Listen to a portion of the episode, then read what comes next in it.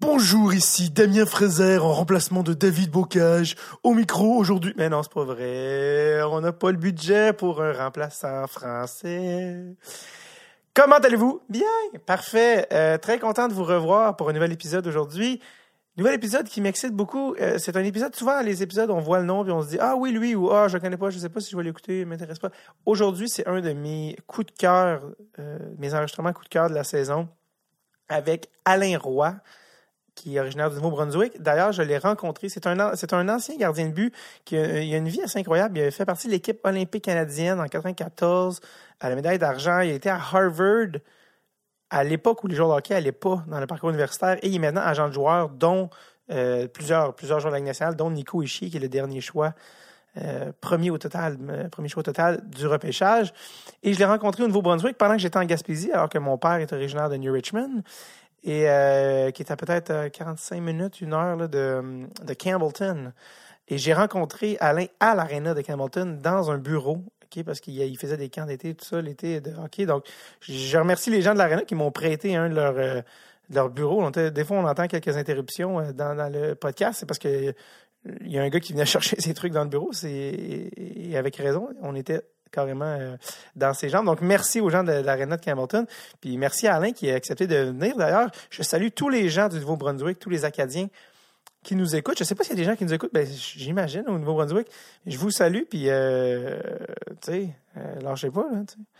Alors, euh, discussion extrêmement intéressante. J'avais pas réécouté depuis, et ça s'est fait en deux volets, parce qu'en fait, on, a fait le premier comme 45 minutes, puis après, il devait faire une entrevue pour Radio-Canada, donc il est parti, ce qui finalement a duré un autre, je pense qu'il est parti à peu près une heure, et là, le temps qu'il revienne, et on a fini l'entrevue, mais on touche à vraiment plusieurs thématiques. Il y a une, vie vraiment intéressante, puis il est très articulé, très sympathique. Euh, juste à l'audio, je réalise qu'il y a une voix qui peut sembler un peu plus grave, euh, mais c'est un gars tellement sympathique euh, euh, à rencontrer. En tout cas, bref, j'espère qu'il va, va pas sonner. euh, il y a une voix un peu plus, euh, mais non, il est tellement, tellement gentil. Et d'ailleurs, on parle de plein d'affaires. D'ailleurs, vu que ça a été enregistré le 22 août 2017, euh, je dis souvent la date, 22 août 2017 qu'on s'est rencontrés. Je le dis parce qu'on parle à un moment donné de Paul Carrier, qui a été son coéquipier pour l'équipe canadienne olympique. Et on parle de, bon de Paul Carrier, comment sa carrière a fini, puis qui, qui, était un peu amer à ce moment-là. Mais depuis, depuis l'enregistrement, Paul Carrier a comme un peu ressorti dans la sphère publique. Il a été intronisé au temple de la renommée du hockey cet automne. Et euh, il y a plein de il y a plein de choses qui sont sorties. Il a comme un peu refait surface, puis euh, il semble aller très bien, puis avoir un peu euh, en fait, euh, ils sont pas corrigés, mais en tout cas changer l'image publique qu'il avait de, lui depuis sa retraite, dans laquelle il était plongé dans un certain anonymat. D'ailleurs, Paul Carrier, je vous suggère fortement d'aller regarder, parce que là, avec son intronisation au de la Renommée, plein de reportages euh, sont sortis, dont un qui s'appelle Surfacing, qui est disponible, je pense, sur YouTube maintenant, fait par TSN, qui parle un peu de son processus, la retraite, euh, les commotions. euh, il a un peu touché le, fond du baril avant de, remonter. Puis il y en a un autre aussi de Sportsnet, je pense, qui a été fait à peu près dans les mêmes temps. Donc, si vous regardez ça, souvent, ça se ramasse sur YouTube assez vite. C'est très, très intéressant. Donc, euh, donc voilà, donc euh, en direct Campbellton. Voici, en direct, vraiment pas en fait, préenregistré de Campbellton. Mais euh, de Campbellton, voici mon entretien avec le très pertinent Alain Roy.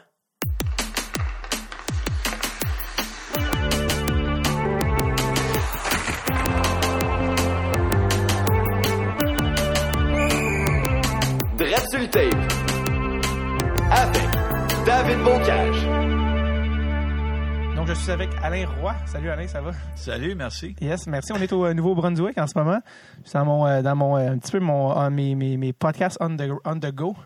Et euh, on est à Campbellton. Toi, tu viens de, t'es originaire d'ici. Oui, je suis originaire de Campbellton, à peu près à 5 minutes de, de l'aréna ici.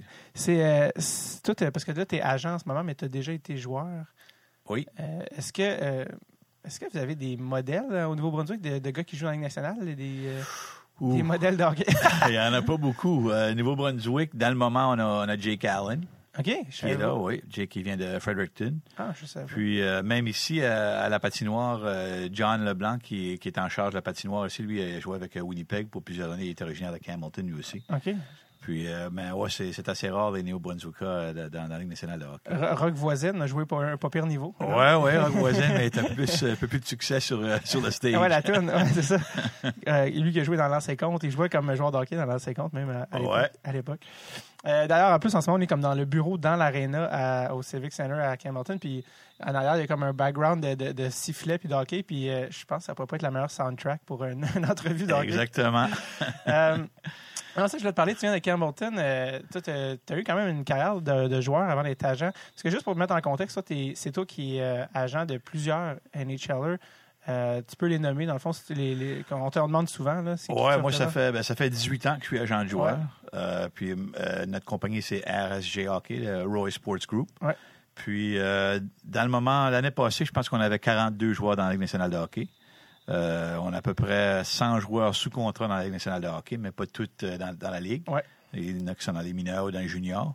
Euh, de- des gros noms qu'on a, Ben Bishop, Jake Allen, Ouais. Chris Russell, Pat Maroon, Charles Hudon à Montréal, Andreas Martinson à Montréal, Schlemko à Montréal. Donc, on a des joueurs dans, dans toutes les organisations. Euh, puis, euh, ouais, ça, ça, ça fait, ça fait plusieurs années que je fais ça. Puis, euh, j'adore mon métier. Est-ce que ça a aidé que Jake, que tu viens du Nouveau-Brunswick pour avoir Jake Allen? Oui, je pense que oui. Euh, Jake, ben, moi, je suis un ancien gardien de but aussi, donc j'ai beaucoup de gardiens de but comme clients. Puis, euh, ouais, Jake, euh, ça fait longtemps qu'il est client depuis qu'il a 14 ans, je pense. Donc, euh, ça fait presque plus que 10 ans. Quand il jouait junior. Là. Ouais, avant, Ben, avant junior, ouais, ouais, son Ouais. année de repêchage. ouais. On, on t'a parlé que tu étais agent, euh, tu étais goaler avant, puis je vais en parler parce que c'était un parcours vraiment intéressant parce que pour euh, ton époque, parce qu'à l'époque, les gars n'allaient pas particulièrement beaucoup au college. Maintenant, c'est comme une avenue très populaire. Oui, oui, là, c'est- Mais- c'est c'est un- c'est un- une grosse avenue pour, euh, une grosse option pour beaucoup de joueurs. Ouais. Mais moi, quand euh, j'ai grandi au Nouveau-Brunswick, dans le temps, il n'y avait pas d'équipe de la Ligue du Québec euh, dans le Nouveau-Brunswick ou même dans les Maritimes. Donc, on avait le choix. Je me suis fait repêcher dans la OHL avec Hamilton et aussi dans la Ligue du Québec. euh, dans ce temps-là, c'était avec Laval. Puis, euh, mais j'ai- j'avais décidé d'aller du côté NCAA. Donc, je suis allé à un prep school qui s'appelle euh, Choate Rosemary Hall au Connecticut. Euh, un prep school assez prestigieux. C'est là où les Canadiens vont à l'école, puis Trump envoie ses enfants là. Tout ça, c'est un, un, un parche- un parchemin très différent du Nouveau-Brunswick. Comment, comment t'avais, comment, c'est eux qui t'ont, qui t'ont repêché ou c'est toi qui, t'es- qui les as approchés? Ouais, eux, ils m'ont approché, ils m'ont vu jouer dans un camp de sélection euh, à Moncton. Puis il y avait besoin d'un gardien de but, donc euh, que je, je suis allé, euh, je suis allé euh, sans vraiment savoir dans quoi je rentrais. Puis c'était c'était quelque chose de très intéressant pour moi. C'est une grosse année parce que j'étudiais en français au Nouveau-Brunswick. Donc, c'était tout en anglais. Donc, c'était un, un gros ajustement là, pour, euh, pour ma, 12e année à l'école. C'était c'était pas facile. Est-ce que tu parlais bien anglais à l'époque? ou- Où je parlais assez bien parce que, comme tu peux voir dans la région de, de Hamilton, presque tout le monde est bilingue. Ouais, Mais euh, étudier en anglais et parler en anglais, c'est un peu différent. Donc, euh, c'est sûr. ouais. Puis eux, dans le parce que tu sais, là, on parle des années 80 là, à ce moment-là. C'était avant Internet, tu sais, les- de savoir qu'un gars existe au Nouveau-Brunswick, d'aller chercher comment, c'est- c'était pas un peu. euh, Ouais, c'était très la intéressant. Euh, la personne qui m'a mis en contact avec le, le Prep School, lui, il est maintenant le, le directeur, le dépisteur-chef pour les, les Sharks de San Jose, euh, Tim Burke. Et euh, à cette époque-là, Tim Burke était un assistant coach avec Princeton, NCAA. Il m'avait joué dans un camp de sélection à Moncton. Et il m'a demandé euh, que si j'avais déjà pensé à ça, mais je savais même pas c'était quoi la NCAA. Puis il a dit, ah, mais tu devrais regarder ça. Si tu es un bon étudiant, tu, tu devrais aller de ce côté-là. Donc, c'est lui qui a, qui a contacté le prep school pour leur dire, Hey, vous devriez aller après, après ce gardien-là parce que vous avez besoin d'un gardien de but. Donc, c'était euh, la bonne place au bon temps. C'était, euh, un- une école, vu qu'il est précieux, ça devait être vraiment dispendieux, ce qui offrait des scholarships. Oui, oui. euh, J'étais le premier récipiendaire d'un scholarship pour un Canadien, un monsieur, un monsieur Miller de, de Montréal, qui est un ancien de Choate, euh, a fait une donation d'un scholarship, mais depuis ce temps-là, il paye pour un Canadien à chaque année, ça fait euh, plus de 30 ans. OK. Ouais, Puis t'étais, t'étais le premier. j'étais le premier. Est-ce qu'un moment donné, ça va être toi qui va payer pour un Canadien? On va voir. ça prendrait des gros contrats. Passant à ma femme. Ça, ça- parce que aussi, tu, euh, tu représentes Nico Ischier, qui est le dernier choix au premier au total. Oui. Fait que je te souhaite un gros contrat avec Nico. Comme ça, tu pourrais. Merci, ouais, tu pourrais- peut-être, oui, après ça, ouais. C'est ça. Euh, donc là, toi, t'as été. C'était combien de temps le prep school?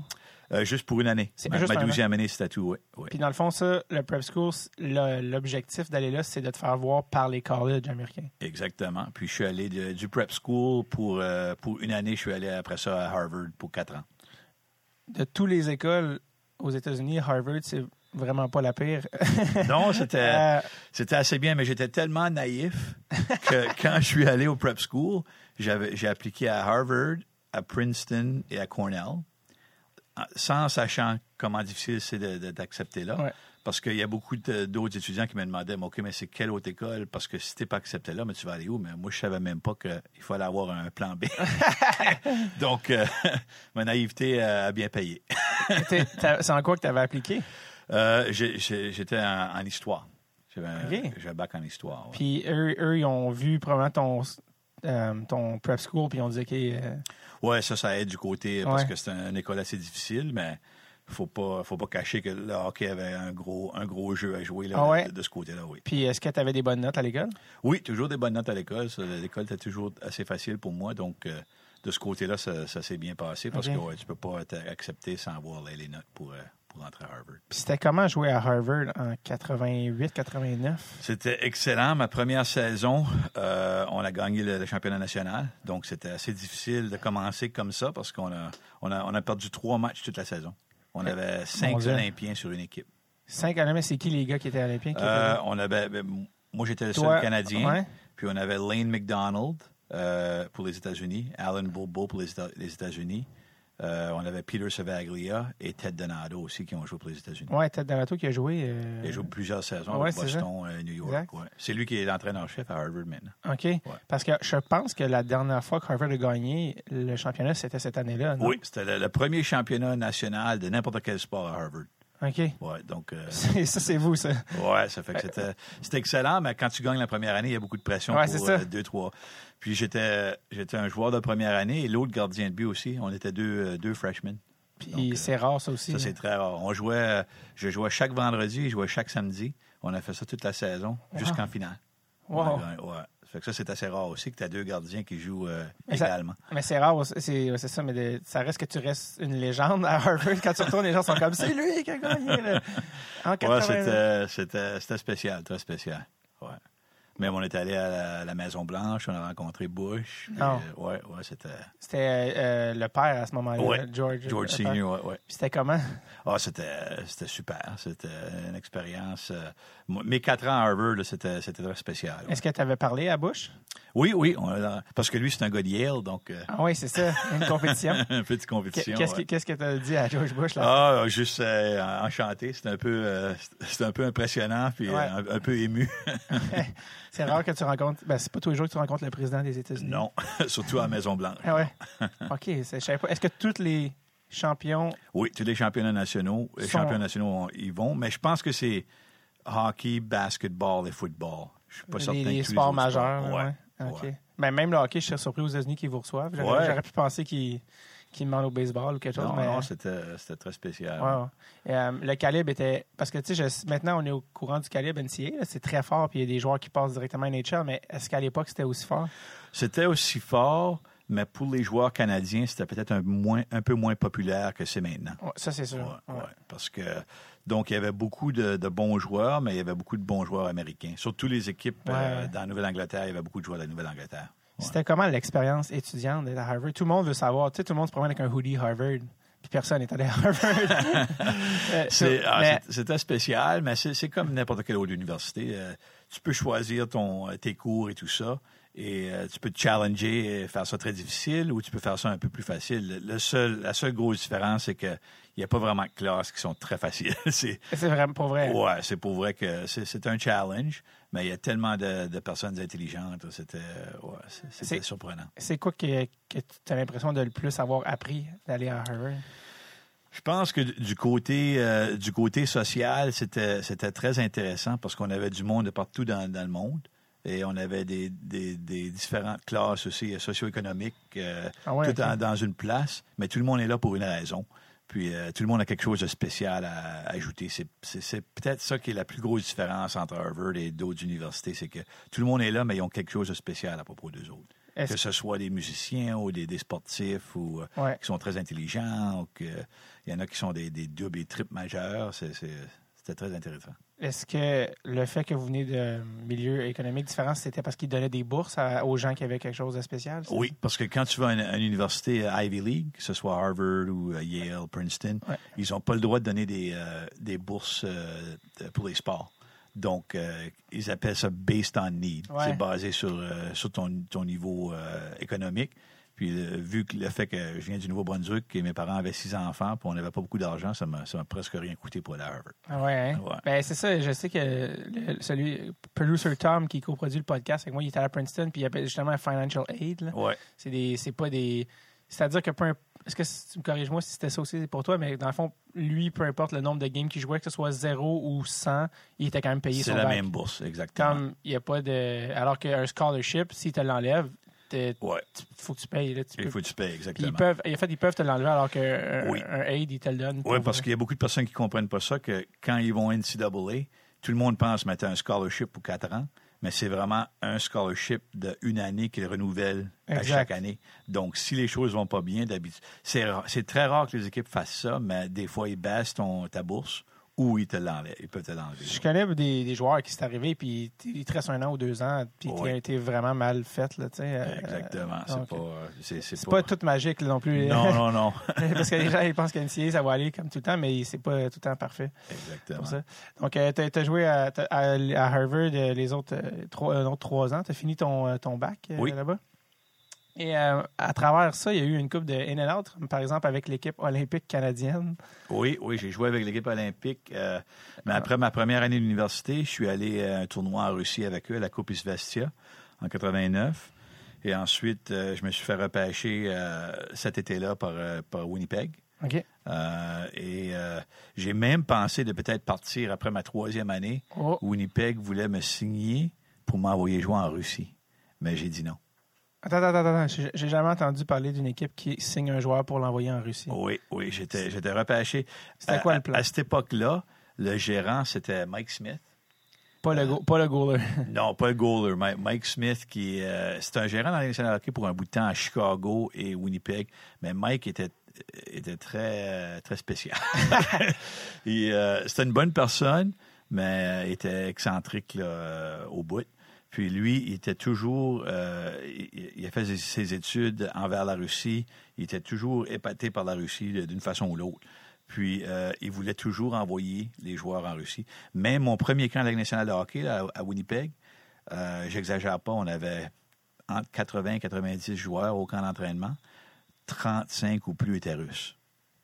Voyons. Dans un camp de la Ligue nationale de hockey. C'était incroyable. C'est surtout pour l'époque. là. Pour l'époque, c'était parce que c'était 92. Ouais, 92, C'est- 93. Le mur venait juste de tomber ou euh, Ouais. ouais, le mur venait juste de tomber. Il venait juste de tomber. Puis euh, il y avait une chambre qui était presque toutes des Russes, puis l'autre chambre, c'était toutes des Nord-Américains. Puis c'était un camp qui était très physique.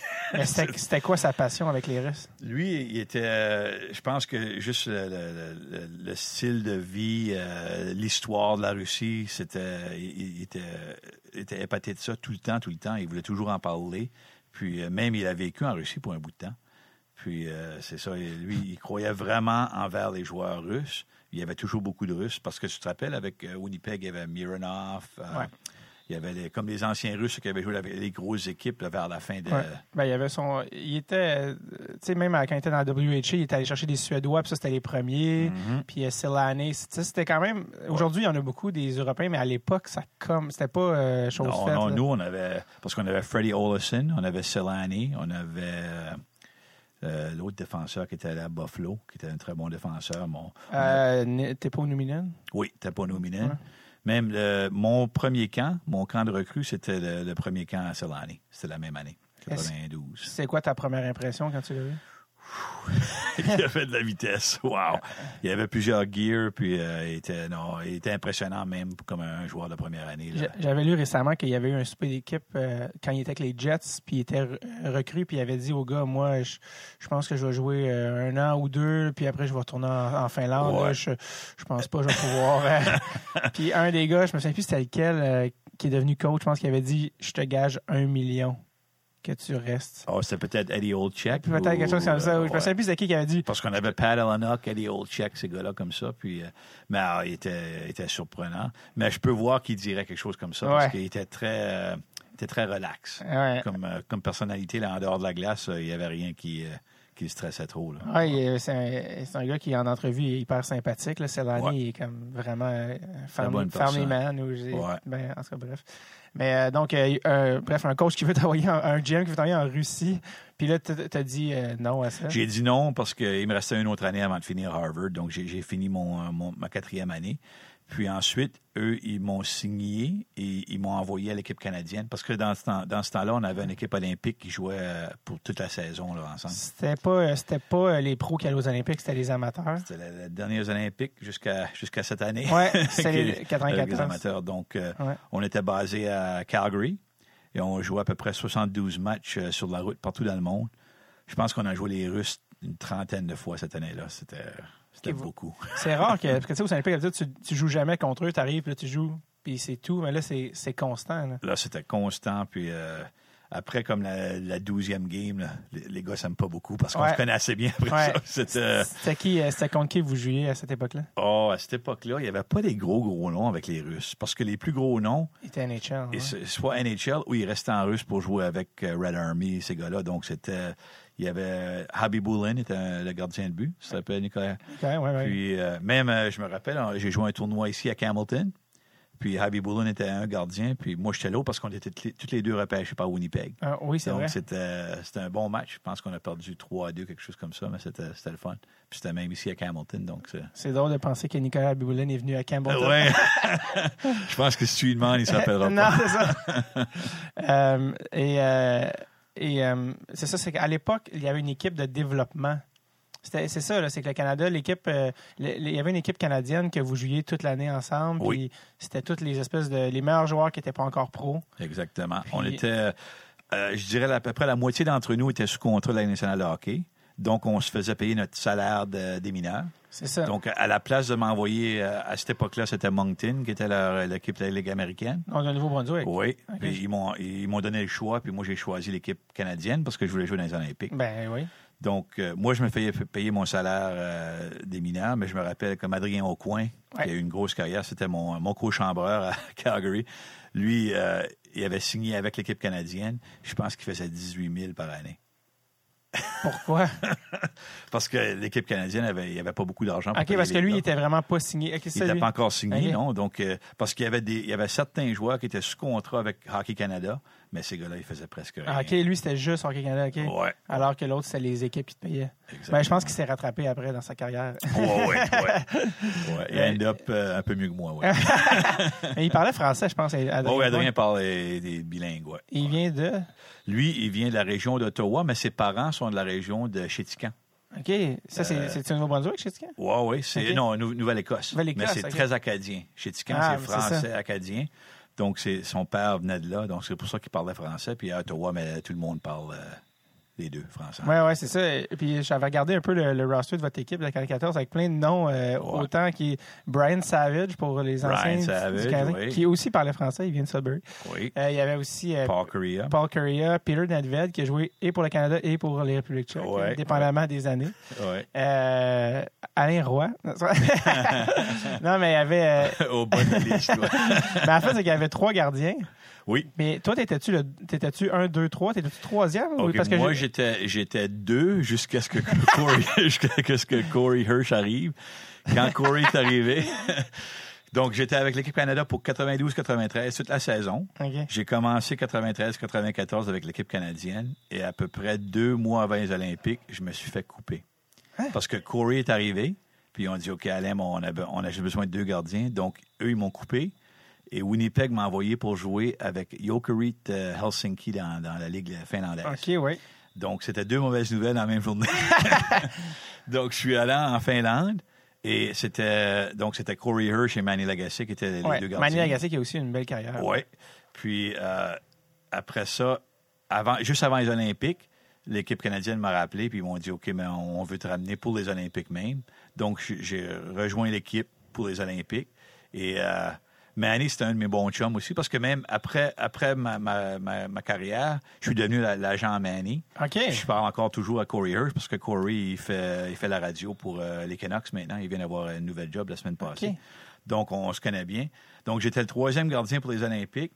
Et le, le match de médaille d'or, euh, dans, le- dans le warm-up, mais Manny s'est fait blesser. Non. Donc, il fallait que je m'habille pour le, le- le match de médaille d'or. J'avais pas joué, ça faisait trois semaines. On pratiquait à chaque jour, mais c'était tout. Quand même. Puis là, euh, Corey s'est fait frapper euh, dans l'overtime. Il y a un gars qui, a- qui, a- qui a passé à travers de, de, de- de Corey. Puis je pensais qu'il était blessé pour de bon. Puis on était en prolongation. J'ai dit, oh my God. Quel bon moment pour rentrer euh, à froid. Wow. Puis non, il s'est levé quand même. Puis on est perdu dans un shootout. Ben, un shootout, Euh, pas, n'importe lequel. C'est, vous voyez des reprises depuis euh, 20 Incroyable. 25 ans. C'est Ouais. le fameux Forsberg Move. Forsberg Move qui ont fait un timbre. Tu te rappelles ça? Oui. Ils ont fait un timbre Ouais. en Suède. Ouais, puis, euh, Hershey, euh, Hershey les avait actionnés. Ça fait qu'ils ne pouvaient plus avoir. Non. Oui, oui, oui. Parce qu'il avait utilisé le, le- la photo de, de Corey Hirsch. Ouais. Puis il n'avait pas donné L'autorisation. donc, euh, ils actionnaient, puis il fallait qu'ils enlèvent le teint. C'est pas vrai que je vais être un symbole d'échec en Suède sans mon consentement. Exactement. Fait que, non, c'était intéressant. C'est drôle parce que Corey Hirsch, euh, il est pas coach. Il a pas été coach. Euh, il était goalie coach, oui, avec, euh, avec Phoenix pour un bout de temps, avec euh, les Coyotes. Puis là, maintenant, il fait la, la télévision et la radio parce qu'il faisait Sportsnet, télévision, puis il fait Ouais. la radio. Fait, fait que toi, t'es, fait que le goaler sur le, le- qui est sur le but, c'est pas toi, c'est Corey Hirsch. Ah, C'est Corey Hirsch. Puis euh, ça, c'est le, le- but fameux de, Ouais, le de Forsberg à une main. Ouais, c'est ça. ouais. euh, euh, est-ce que tu te souviens à ce moment-là quand tu étais sur le banc? Quand tu Oh, je me souviens à 100 Même après le match, ils ont choisi euh, quatre joueurs pour faire, parce qu'ils font toujours le drug testing. C'était Paul Correa et moi, avec Forsberg et Kenny Hansen, mais on est tous dans, dans une petite chambre parce qu'il faut attendre pour, pour aller, pour aller faire pipi. Puis euh, moi, j'avais pas de problème parce que j'étais tellement nerveux sur le banc que Ouais, je suis allé tout de suite. Puis je me rappelle, Paul Correa est allé parce qu'il avait tellement sué que ça- le test n'avait pas marché. Il fallait qu'il reste ça pour un autre quatre heures après le match Non. parce qu'on était, on allait souper comme équipe. Puis lui, il est venu nous joindre après comme quatre heures parce qu'il il avait son, son urine était trop diluée. Donc, euh, il fallait qu'il euh, fallait qu'il attende. Bon, c'est le fun, il pouvait vraiment célébrer. euh. Ben, vous aviez les médailles d'argent, fond? parce qu'on a une médaille d'argent, mais c'était. Quand même une, une atmosphère de défi. Ouais, c'était bittersweet un peu. Ouais, c'est ça. Mais même on a manqué les, les, euh, la cérémonie euh, de, de fermeture parce qu'on était allé en overtime et un shootout. Puis euh, la, la cérémonie était déjà passée après que le match était fini. Ben Voyons. C'est- Ouais. Je sais pas c'est qui qui s'occupe de la logistique des Olympiques, Moi mais... non plus, mais c'était pas bien organisé de ce temps-là. mais- Parce que quand tu gagnes une médaille de bronze, tu finis sur une victoire, puis tu gagnes la médaille de bronze. Mais quand tu gagnes la médaille d'argent, c'est parce que tu as perdu celle d'or. Ouais. C'est comme un peu comme tu finis sur une défaite. Parce qu'on était juste là. là. C'était tellement proche. Puis même avant, avant le tournoi, je pense qu'on avait été choisi pour finir septième. Ah ouais. Donc, euh, c'était c'était un gros accomplissement pour, euh, pour tout le monde de, de pouvoir se rendre jusqu'à Est-ce que tu as profité de l'expérience olympique, sais, le village, les Ah, affaires? c'était ouais, incroyable. Ben, même pour moi, j'avais moins de pression parce que j'étais le troisième gardien. Ouais. Qu'il fallait que deux gars se blessent avant Ouais. que je joue. Ce qui est presque arrivé. Exactement. Puis euh, non, c'était euh, c'était c'était super. Même avec tous les autres euh, athlètes, tout ça. Puis parce qu'on euh, la cafétéria, c'est tous les athlètes ensemble, donc tu pouvais vraiment euh, interacter avec tout le monde. là. Il y en a qui rencontrent leur femme, là. T'as-tu rencontré ta femme aux Olympiques? J'en ai rencontré plusieurs. Ouais, c'est ça. ben, dans, euh, ben, toi, c'était pre-Tinder, mais il disait qu'aux Olympiques, euh, dans le village olympique, Tinder était Ah, en feu parce que ouais, c'est juste des gens entre 18 et 26 ans qui sont vraiment en Ils shape. sont en shape, puis euh, t'es là pour trois semaines, Ouais, puis il n'y a pas grand-chose à faire. Qu'est-ce qu'il disait que le, le nombre de condoms donnés dans les villages olympiques était Oh, c'est comme... des mille et mille. Ouais, milliers fait que, euh, euh, qu'est-ce que je veux dire par rapport à ça aussi? Ouais, c'est que, euh, tu as parlé tantôt aussi de, de Paul Correa, euh, ça aussi, c'est, toute une chance d'avoir joué avec Paul Correa. Oui. Euh, Il y avait déjà quelque chose de spécial, là, je pense? Ouais, moi, je connaissais assez bien Paul parce que euh, il- quand il est, il est venu à Harvard, parce qu'il a fait une visite à Harvard, il, était, il, il était- il avait resté avec nous, avec, mes co-chambeurs, tout ça. Puis même, je suis allé à un camp junior avec lui pour les World Juniors, donc je connaissais déjà un peu d'avance. Mais Paul, il travaillait tellement fort. Euh, après chaque pratique, là, tu regardais, puis euh, lui était là, puis il faisait ses one-timers, puis euh, c'était c'était un perfectionniste. Tout le temps, tout le temps. Est-ce que tu y parles encore? Non, ça fait longtemps que j'ai pas vu Paul, par exemple. Ouais, je parle encore à Adrien. Je parlais avec Adrien la semaine passée. Puis euh, Manny Legacy, Corey Hirsch, j'en parle tout le temps, mais il y a beaucoup de joueurs que je suis pas en contact avec encore. Parce que euh, euh, ça s'est un peu fini euh, plate sa carrière parce que à cause des commotions malheureusement. Mais je sais que Timo Serrani il veut vraiment que son chandail soit retiré par les Ducks, Oui. Paul Courier. Puis ils disent que c'est beaucoup de c'est très difficile parce que Paul Courier il est un peu amer. Il dit de la du hockey. Il est, il est pas un- il est pas en bon terme avec le hockey. Ouais. Puis il fait du surf puis il veut juste comme avoir la paix.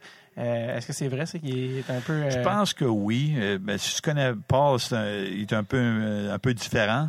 Puis c'est pas, c'est pas ton joueur de hockey là, euh, typique.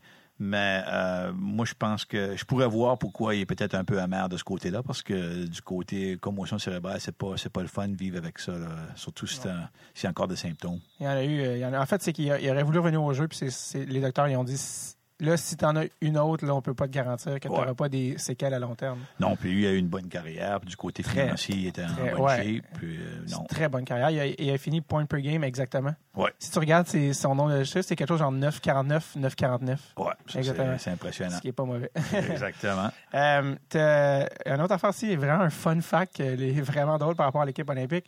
Ton coach, c'était euh, Tom Rennie. Oui. Mais plus intéressant encore, ton assistant coach, c'était Danny Dubé. Ouais, Danny Dubé. Danny Dubé, qui est très connu au Québec comme commentateur Ouais, radio Oui. et qui était avant d'être euh, dans les médias, qui était coach. Euh, on connaît Danny Dubé, nous, le commentateur à la télé, mais on connaît pas Danny Dubé, le coach. Le coach, il C'était- était intense. Ouais. Oh, oui. C'était c'était quoi être coaché par lui? Oh, il était très intense. Puis euh, je me rappelle toujours, euh, on avait le, le frère à Patrick Roy, Stéphane, Ok, qui était un choix de, je pense c'était un choix de deuxième ronde à Dallas. Il était avec l'équipe olympique. Il a pas fait, il, il s'est pas rendu jusqu'à la fin, mais il était là pour euh, une saison et demie avec nous. Puis euh, Stéphane, c'était un bon gars. On l'appelait le drill destroyer parce que c'est le gars qui veut toujours être le premier en ligne pour faire la drill, pour être le premier pour Ouais. faire la drill, mais il la faisait toujours de la mauvaise façon. Donc les gars le poussaient toujours pour aller en avant parce qu'on on riait, on, on avait le fun avec ça. Mais euh, il y avait un matin, on pratiquait à Calgary, puis euh, Dan était l'assistant coach. Puis la drill, c'était il fallait il fallait aller un sur un sur un- le défenseur, prendre le lancer, puis tu retournes en ligne. Puis Dan allait jouer le défenseur pour démontrer la, la drill parce qu'il voulait, il voulait le pousser vers le côté. Ça fait Stéphane descend sur, euh, sur Dan. Puis à place d'aller vers le côté, il arrête, il wind up pour un gros slap shot. Puis, puis Dan, il n'y a rien. Là. Il n'y a, même pas- il y a même pas de shin pads entre les jambes à Dan. Puis euh, Dan, Dan voulait se battre avec. il l'a challengé. Là, les gars, ah, les gars riaient. C'était, ben, c'était, Stéphane, ça. Il avait quel âge, Danny Dubé, à ce moment Oh, à ce temps-là, il devait avoir, euh, je dirais, la trentaine, comme peut-être 32, 33 ans. Il était assez jeune. Même Tom était assez jeune aussi. Ouais. c'était deux Tom coachs Rainey jeunes. aussi, qui a coaché Ouais. NHL. Deux bons coachs, par exemple. Dan, euh, est- était bon du côté, euh, du côté technique, tout ça. Puis euh, il était très intense. Puis Tom était, euh, était intense d'une façon un peu plus silencieuse. Dan était plus verbal. Mais non, c'était des bons coachs. C'était une bonne saison. C'était euh, quoi, c'est, ça, ouais, ça, c'est quoi la plus grande qualité, dans le fond, à Danny comme coach? comme Danny comme coach, moi je pense qu'il était excellent à pouvoir expliquer les concepts. Parce que Tom était un peu plus un motivator. euh. Il motivait les gars. Mais Dan était beaucoup mieux du côté technique à pouvoir expliquer exactement qu'est-ce qu'on va faire durant les matchs. Ça pourrait expliquer s'il était bon à vulgariser, pourquoi il est redevenu dans les médias. C'est un bon, bon Ouais. communicateur, dans le fond. Ouais, je pense qu'il fait une bonne job à la télévision aussi, tout ça, pour, euh, pour expliquer ça, parce que c'est pas, pas tous les joueurs comprennent de la même façon, donc il faut vraiment avoir quelqu'un qui peut, euh, qui peut simplifier les choses des fois. À ce moment-là, il faisait pas de médias. là. Non, non, non, non, c'était juste, juste coach. Est-ce que tu y reparles encore des fois? Ouais, j'ai parlé cette semaine. Pour vrai? Ouais, ouais, je parle à Dan tout le temps parce que je le vois euh, sur la route, tout ça. Ça fait que, c'est- je suis encore en contact avec lui. Je vois Tom assez souvent aussi parce que Hockey Canada, que. Est-ce que tu y as ramené, rapporté l'anecdote? Et Tu rappelles-tu des fois l'anecdote que Stéphane Roy a- Non, pas encore, mais je vais lui demander la prochaine fois. tu t'en fais-tu, Stéphane? quand tu as eu un slap shot entre les, entre les jambes.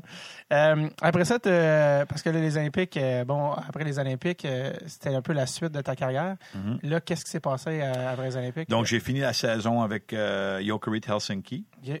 Ça, encore une fois, c'est quand même un parcours très, très, très atypique d'aller Ouais, finir en-. Non, surtout, dans ce là, ben parce oui, c'est que- ça. J'ai jamais entendu parler de ça. Ouais, puis on a, on, a, on a gagné un championnat national là avec, euh, avec. On avait une bonne Wow. équipe. Et ensuite, euh, euh, je suis revenu en Amérique, mais la prochaine saison, c'était lockout. C'était 94-95. Donc, j'ai resté chez nous à Hamilton pour Wow. la première moitié de la saison parce qu'il n'y avait, avait rien qui se passait. Littéralement, t'as pas joué de hockey. J'avais pas joué jusqu'au mois de. vers la fin du mois de décembre. Je suis allé euh, à Saginaw, qu'est-ce qu'ils appelaient la, la Colonial League dans ce Ouais, temps-là. ouais. C'est un peu comme la East Coast Hockey League. Ouais. Puis euh, c'était c'était une longue euh, c'était un long demi-saison. c'était pas du hockey qui était trop excitant. Euh, je me rappelle Jacques Mayotte était dans, dans la même ligue. Jacques Mayotte jouait pour euh, je pense qu'il jouait pour Adirondack dans ce temps-là. Ok, je connais pas. Ah. Quel genre de joueur est Jacques Mayotte? Jacques Mayotte, si tu fais ta recherche, je pense que Jacques Mayotte est un des joueurs qui a joué dans toutes les ligues possibles au hockey. Ça, c'est jamais un bon signe, non? Oh, c'était un dur à cuire, très tough. Même, il a joué ici à Hamilton. OK. Il a, il a joué senior, il a joué dans la Ligue nationale de hockey, il a joué Ligue américaine, Colonial League, East Coast League, Southern Pro League. Je te dis, je pense qu'il a joué dans toutes les ligues possibles. Puis, euh, lui, C'est comme, euh, Goldie il serait une Goldthorpe. personne très in- intéressante à interviewer. Jacques Mayotte? Jacques Mayotte. Il vais était super tough. Puis je me rappelle mon, mon premier match contre lui dans la ligue. Ouais. On- C'était le warm-up, mon patin alentour, puis il voit mon nom, il dit Hey, tu parles français, blablabla. Il dit Hey, moi je viens du Québec, puis assez sympa. La game commence, dump in, je sors de mon net pour, euh, pour arrêter la rondelle. Bam! il, me passe dessus, puis là, il essaie, il essaie de, de rentrer son bâton dans, mes, dans mon trou de masque. là, j'ai dit, wow! Il dit, ouais, il dit, welcome to the Colonial League. Wow. Que, ouais, il était très tough. euh. Il n'a jamais joué euh, dans la Ligue nationale, lui? Oui, oui, il a joué, Il a pour, joué? il a joué pour Québec, je pense. OK. Oui. Ben, avec cette forme de maladie mentale-là, je peux, Wow. croire, il, je était, croire qu'il a monté. il était pas mal comme Ogie Oglethorpe, mais il était Wow. très tough. Ouais. Ouais. Fait que, Wow. ça fait que ça, c'est très bon. Mais je- ça, là, aujourd'hui, ça se pourrait pas ne pas jouer une demi-saison. C'est impossible. Que tu joues pas une demi-saison, c'est comme. Euh, C'est ouais, c'est presque impossible, mais je veux dire, dans, dans le dernier lockout, il y a beaucoup de joueurs qui ont resté chez eux puis euh, qui sont juste entraînés. Ah, ouais? Oui, oui, oui. Puis, ben, c'est ça, mais toi, tu t'entraînais-tu à l'époque, non? Bon, oui, je m'entraînais Ah ouais? ici, mais Je, je, je, il n'y je- avait rien de trop spécial à Hamilton pour m'entraîner. là. C'était T'avais pas avec ton personal coach avec euh, tes vidéos Instagram. pas là. du tout, pas du tout.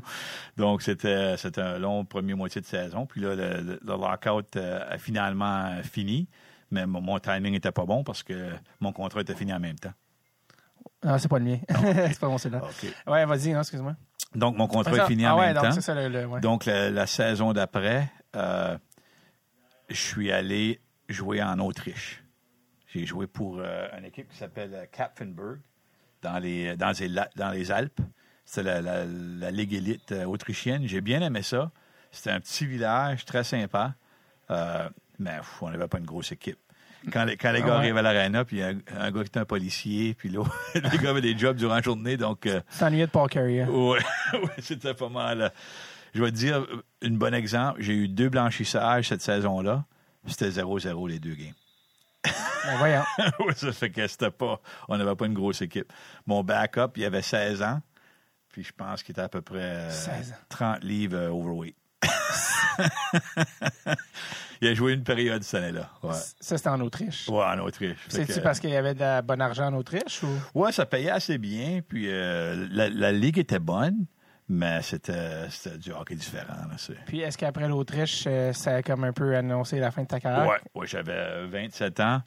Euh, il m'avait offert un contrat pour signer. Puis j'ai décidé non, je suis allé à l'université pour une raison. Il faut, faut que je commence à travailler avant la trentaine. Donc, euh, je suis revenu en Amérique pour, euh, pour travailler. T'as- t'as pas plus difficile que ça, ton, ta décision? Non, pas vraiment, mais la première année, c'était difficile. Euh, tu tu Ah, manques tes coéquipiers. Puis, Ouais. euh, vraiment, la, la partie qui te manque le plus, c'est plus le, le lifestyle. Ouais. T'as tes 25 amis que tu vois chaque jour. Puis, euh, c'est... Quand tu retournes chez vous, puis tu es tout seul à chaque jour, c'est un peu différent. Puis toi, t'étais pas comme ah, tu voulais pas faire la, la NHL, tu disais pas ok, mais là, il faut vraiment que j'essaye. Je, je pense que j'avais réalisé que je me suis rendu où je me suis rendu. J'avais un peu de talent, mais plus à cause de, de- de mon éthique de travail, plus que d'autres choses.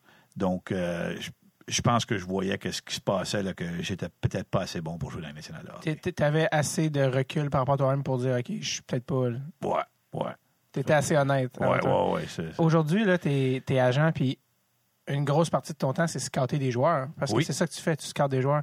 Si tu scoutais, à- si toi, aujourd'hui, comme agent, tu scoutais Alain Roy, le goaler, à l'époque, ça serait quoi ton opinion de lui? Mais premièrement, il est moins, il est moins de 6 pieds 1, donc il n'y a pas de chance. Mais ça, il n'y a pas de chance à l'époque ou aujourd'hui? Euh, euh, Aujourd'hui. Non, à l'époque, il y avait encore des, des petits gardiens, comme tu te rappelles, Mario Ouais. Gosselin, Ouais, puis ouais, euh, ces ben, gars-là. là. Alak existe. euh, Oui. Mais il n'en reste pas beaucoup. Nabokov, c'était un des derniers. Non, de, de mon côté, j'ai, jamais vraiment eu de, de goalie coach presque toute ma carrière. Donc ça, c'est aussi, intéressant. ça relate d'une autre époque aussi. Oui, un très. Puis euh, Two Mais- pad, two pad slide. j'étais, un battler. Qu'est-ce qu'on appelle un battler? là? Je travaillais fort. euh, Il n'y a jamais une, une rondelle ou un rebound que j'étais pas là. Mais quand je regarde euh, le jeu maintenant, là, puis je regarde des gars comme, comme Jake et euh, Ben Bishop et Carey Price, ces gars-là, euh, c'est l'économie des mouvements. C'est, c'est... Mm-hmm. Puis moi, j'étais le, le contraire à 100% Chaque game, ça demandait beaucoup d'énergie. Oui, exactement, exactement. Donc, euh, je pense que j'aurais, j'aurais vraiment eu euh, beaucoup de misère à jouer dans, dans Est-ce dans que tu gardes, maintenant. tu gardes encore les buts aujourd'hui, des fois? Non, parce que j'ai eu deux chirurgies sur mes, sur mes hanches. Puis, euh, gardien de but, euh, j'ai pas beaucoup de flexibilité là, de ce côté-là. C'est à cause euh, de, de gardien de but que tu as eu Ouais, l'opération, ouais, ouais? là, je suis un défenseur offensif. J'aime ça comment tu te scoutes comme, comme joueur de ligue de garage. Exactement. Euh, euh, t'en es, euh, es venu après à- ben parce que c'est ça, tu t'as dit tu as commencé le marché du travail, mais là, tu n'as pas tout de suite commencé à faire de l'agence. Non, quand je suis revenu en Amérique, euh, mon, mon ex-beau-père avait, c'était un entrepreneur à 100 On avait, on appartenait à une équipe euh, roller hockey. Tu te rappelles-tu de La- Roadrunners de Montréal? RH, RHI, excuse-moi. Oui. Roller Hockey. International. Donc, nous, on appartenait à l'équipe à Saint-Louis. Donc, quand je suis revenu, c'était ça ma job, c'était de, de, de- de- de prendre soin de l'équipe euh, du côté business. OK. Euh, puis ça, j'ai vraiment aimé ça. Mais on avait aussi un restaurant et j'avais aussi une, une compagnie technologique que j'avais commencé quand je suis revenu. Euh, compagnie Internet, euh, qui on avait beaucoup d'applications du côté assurance, tout ça, qui était très bien, mais je manquais encore vraiment le hockey. Donc, en 2000, j'ai acheté euh, une agence euh, de Mel Bridgman. Tu te rappelles-tu de Mel Bridgman? Non, c'est c'est eux qui s'occupaient de qui? Il, il jouait pour les, euh, les Flyers là, durant les années 70 là, quand il était très tough. Il était capitaine à Philadelphie. Ouais. Puis, euh, il, euh, aussi, euh, c'était le premier gérant pour les sénateurs d'Ottawa. Dans l'histoire des sénateurs. Euh, En C'est lui- 92, là? C'est lui qui a repêché Alexandre. Alexandre Daigle. On le salue d'ailleurs. ouais, euh, donc, lui, dans le fond, il, il avait une agence de joueurs. Oui, il y avait une agence de joueurs. Il était avec IMG. il est parti d'IMG, puis il, a avait commencé sa propre agence. Donc, j'ai acheté son agence en 2000.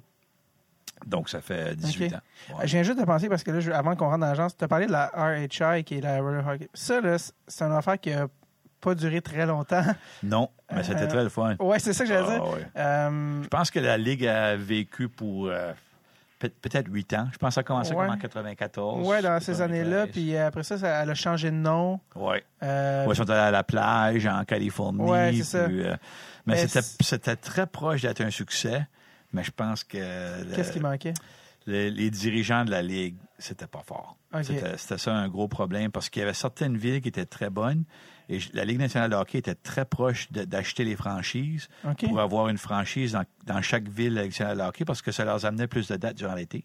Ça aurait, ça aurait fait une grosse différence Ouais. ça, pour la Ligue. de- Ouais, c'était très le fun. euh, tu jouais euh, durant l'été, euh, tu jouais euh, deux games par semaine, puis tu étais dans des bonnes villes. Puis si tu n'étais pas marié, puis euh, tu revenais pour l'été, c'était un bon lifestyle. Ouais. Ben ouais, c'est ça. Ouais.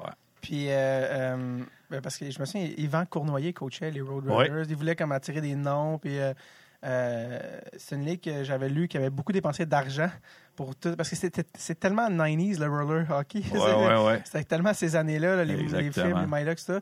Puis je- moi, je jouais beaucoup quand j'étais jeune, mais il y a quelque chose qui fait que ça a comme pas spread parce que je connais pas beaucoup de monde qui joue au hockey sur glace, qui a joué au roller hockey. Non. Ou, euh, Ben, moi, j'ai un joueur, Pat Maroon, qui est Ouais. à Edmonton. ouais, Pat Maroon. Tous les gars qui ont joué au roller hockey en grandissant, par exemple, ils ont toutes des bonnes mains. Mais c'est vrai. Ça, c'est ça. Parce que vrai? c'est 4 sur 4. Tu as la rondelle sur ton bâton presque tout le temps.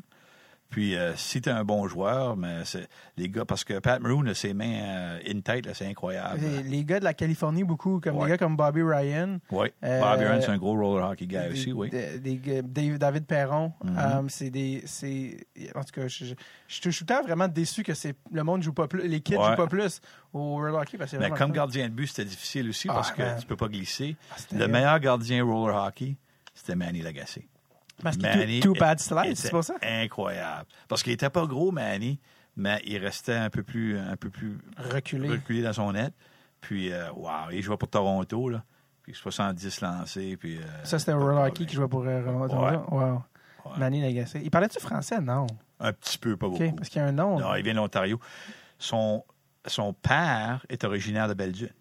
OK, ben oui, Euh, juste 40 en, ouais, juste en face de. C'est là qu'il y a la cheminée, euh, Ouais. l'usine. De New Richmond, l'autre bord, Gaspésie, on voit. On voit Belleville, C'est ça qu'on ouais. voit, ouais. Euh, je, vais, euh, ben, je vais enchaîner ça avec le. Euh, L'agence, parce que là, c'est là que tu étais rendu. Tu as acheté Mhm. l'agence. Puis là, lui, quand tu l'achètes, est-ce que tu achètes ses joueurs, tu achètes tout son réseau? Ouais, ben, t'achètes euh, des relations qui est difficile à, difficile à acheter. Ouais. Donc, lui, il est resté avec l'agence pour les premières années. Mais je veux parce dire, que ça pour faire valait- la transition. OK, c'est ça. Ouais, puis... euh, Ça valait la peine pour toi d'acheter l'agence au lieu de partir à scratch, c'est ça que je ah ouais, parce que j'avais essayé de commencer à scratch, puis c'est presque impossible. OK, carrément. là. Parce que je me suis fait certifier tout ça par la Ligue. Mais tout le monde pense, parce qu'il y a beaucoup de joueurs qui me disent la même chose. Ah, ben, moi, je suis un joueur, j'ai beaucoup de chums. Une fois que je prends ma retraite, je vais devenir agent. Tout le monde va venir avec moi, mais c'est pas comme ça que ça fonctionne du tout. Parce que la première question que tout le monde te demande, c'est qui d'autre tu représentes? Mais c'est ta personne encore, c'est c'est pas facile. C'est dur de Donc, euh, acheter un agent, c'était un gros pas pour moi. pour Parce que lui, au- autant, je pense qu'il y avait euh, peut-être 15, 15 clients. Mais là, on a presque 200 clients. Donc, on, on a grandi la, la business. euh, 200, là-dessus. hein, ouais. Ouais. Puis lui, là, il est parti après l'examen. Ouais, Mel, euh, parce que je l'ai racheté au complet après Ok. 3-4 ans. Puis euh, lui est allé travailler dans, dans le milieu financier. Puis euh, il y a Dennis Polonich qui, qui était venu avec l'agence parce que lui était avec Mel. Puis Dennis, lui, a joué dans les années 80 pour euh, les Red Wings. C'est le capitaine avec les Red Wings. OK, avant.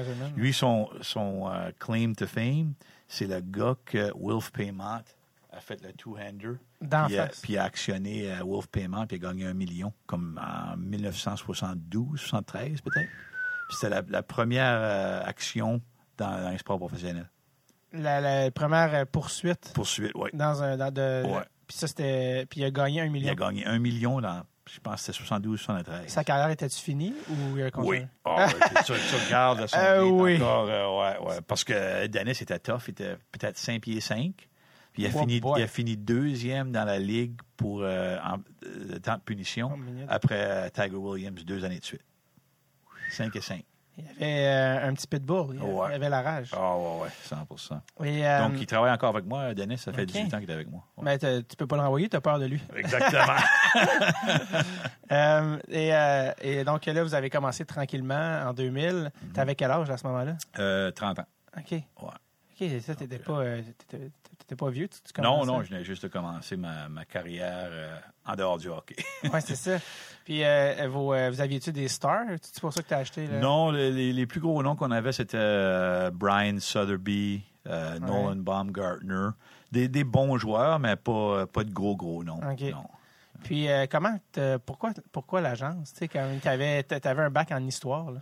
Ouais, moi, je voulais toujours revenir au hockey, du côté business.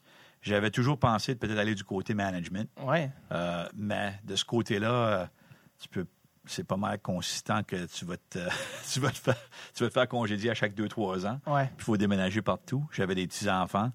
Donc, euh, c'était une façon de pouvoir travailler dans le hockey et, diriger où je peux où je peux demeurer puis comment de temps je vais, je vais passer à faire ça. Donc, c'est plus de contrôle, ça, plus de qualité Ouais. de vie. Oui, exactement. D'une façon oui, d'une façon non. Ouais, c'est ça, dépendamment. Mais Ouais. tu. euh,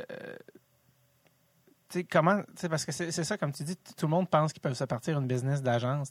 Mais c'est quoi que c'est quoi que tu as appris, que tu as trouvé le plus difficile dans les premières années, puis que tu te dis, mon Dieu, euh, ça, j'aurais aimé ça, savoir ça quand j'ai commencé une business. Ouais, il y a- il y, a beaucoup de jeunes qui, qui me demandent, ou qui, parce que je reçois des, des résumés, je re- reçois des résumés là, à chaque semaine, parce que tout le monde veut travailler dans le sport. Ouais. Puis, je vais te dire que ouais, la, la première chose, c'est il faut avoir euh, de la crédibilité dans le sport, il faut que tu aies un peu une réputation. Parce qu'il y a tellement de nouvelles personnes qui essaient de faire ça tout le temps que les, les joueurs se font frapper de tous les côtés. Puis euh, ils passent même pas de temps à y penser. Là. Si, si tu n'as pas une réputation, ils ne veulent pas t'en parler. Euh, donc, ça, c'est assez important. Je dirais de 5 à 8 ans, les 5 à 8 premières années, tu ne fais pas d'argent du tout. Tu, tu perds de l'argent parce que c'est. Qui est quand même long. Oui, qui, qui est, qui est assez long. Euh, parce que ça coûte très cher voyager partout, puis aller visiter les joueurs, puis les suivre, tout ça. Donc, ça, c'est assez difficile aussi.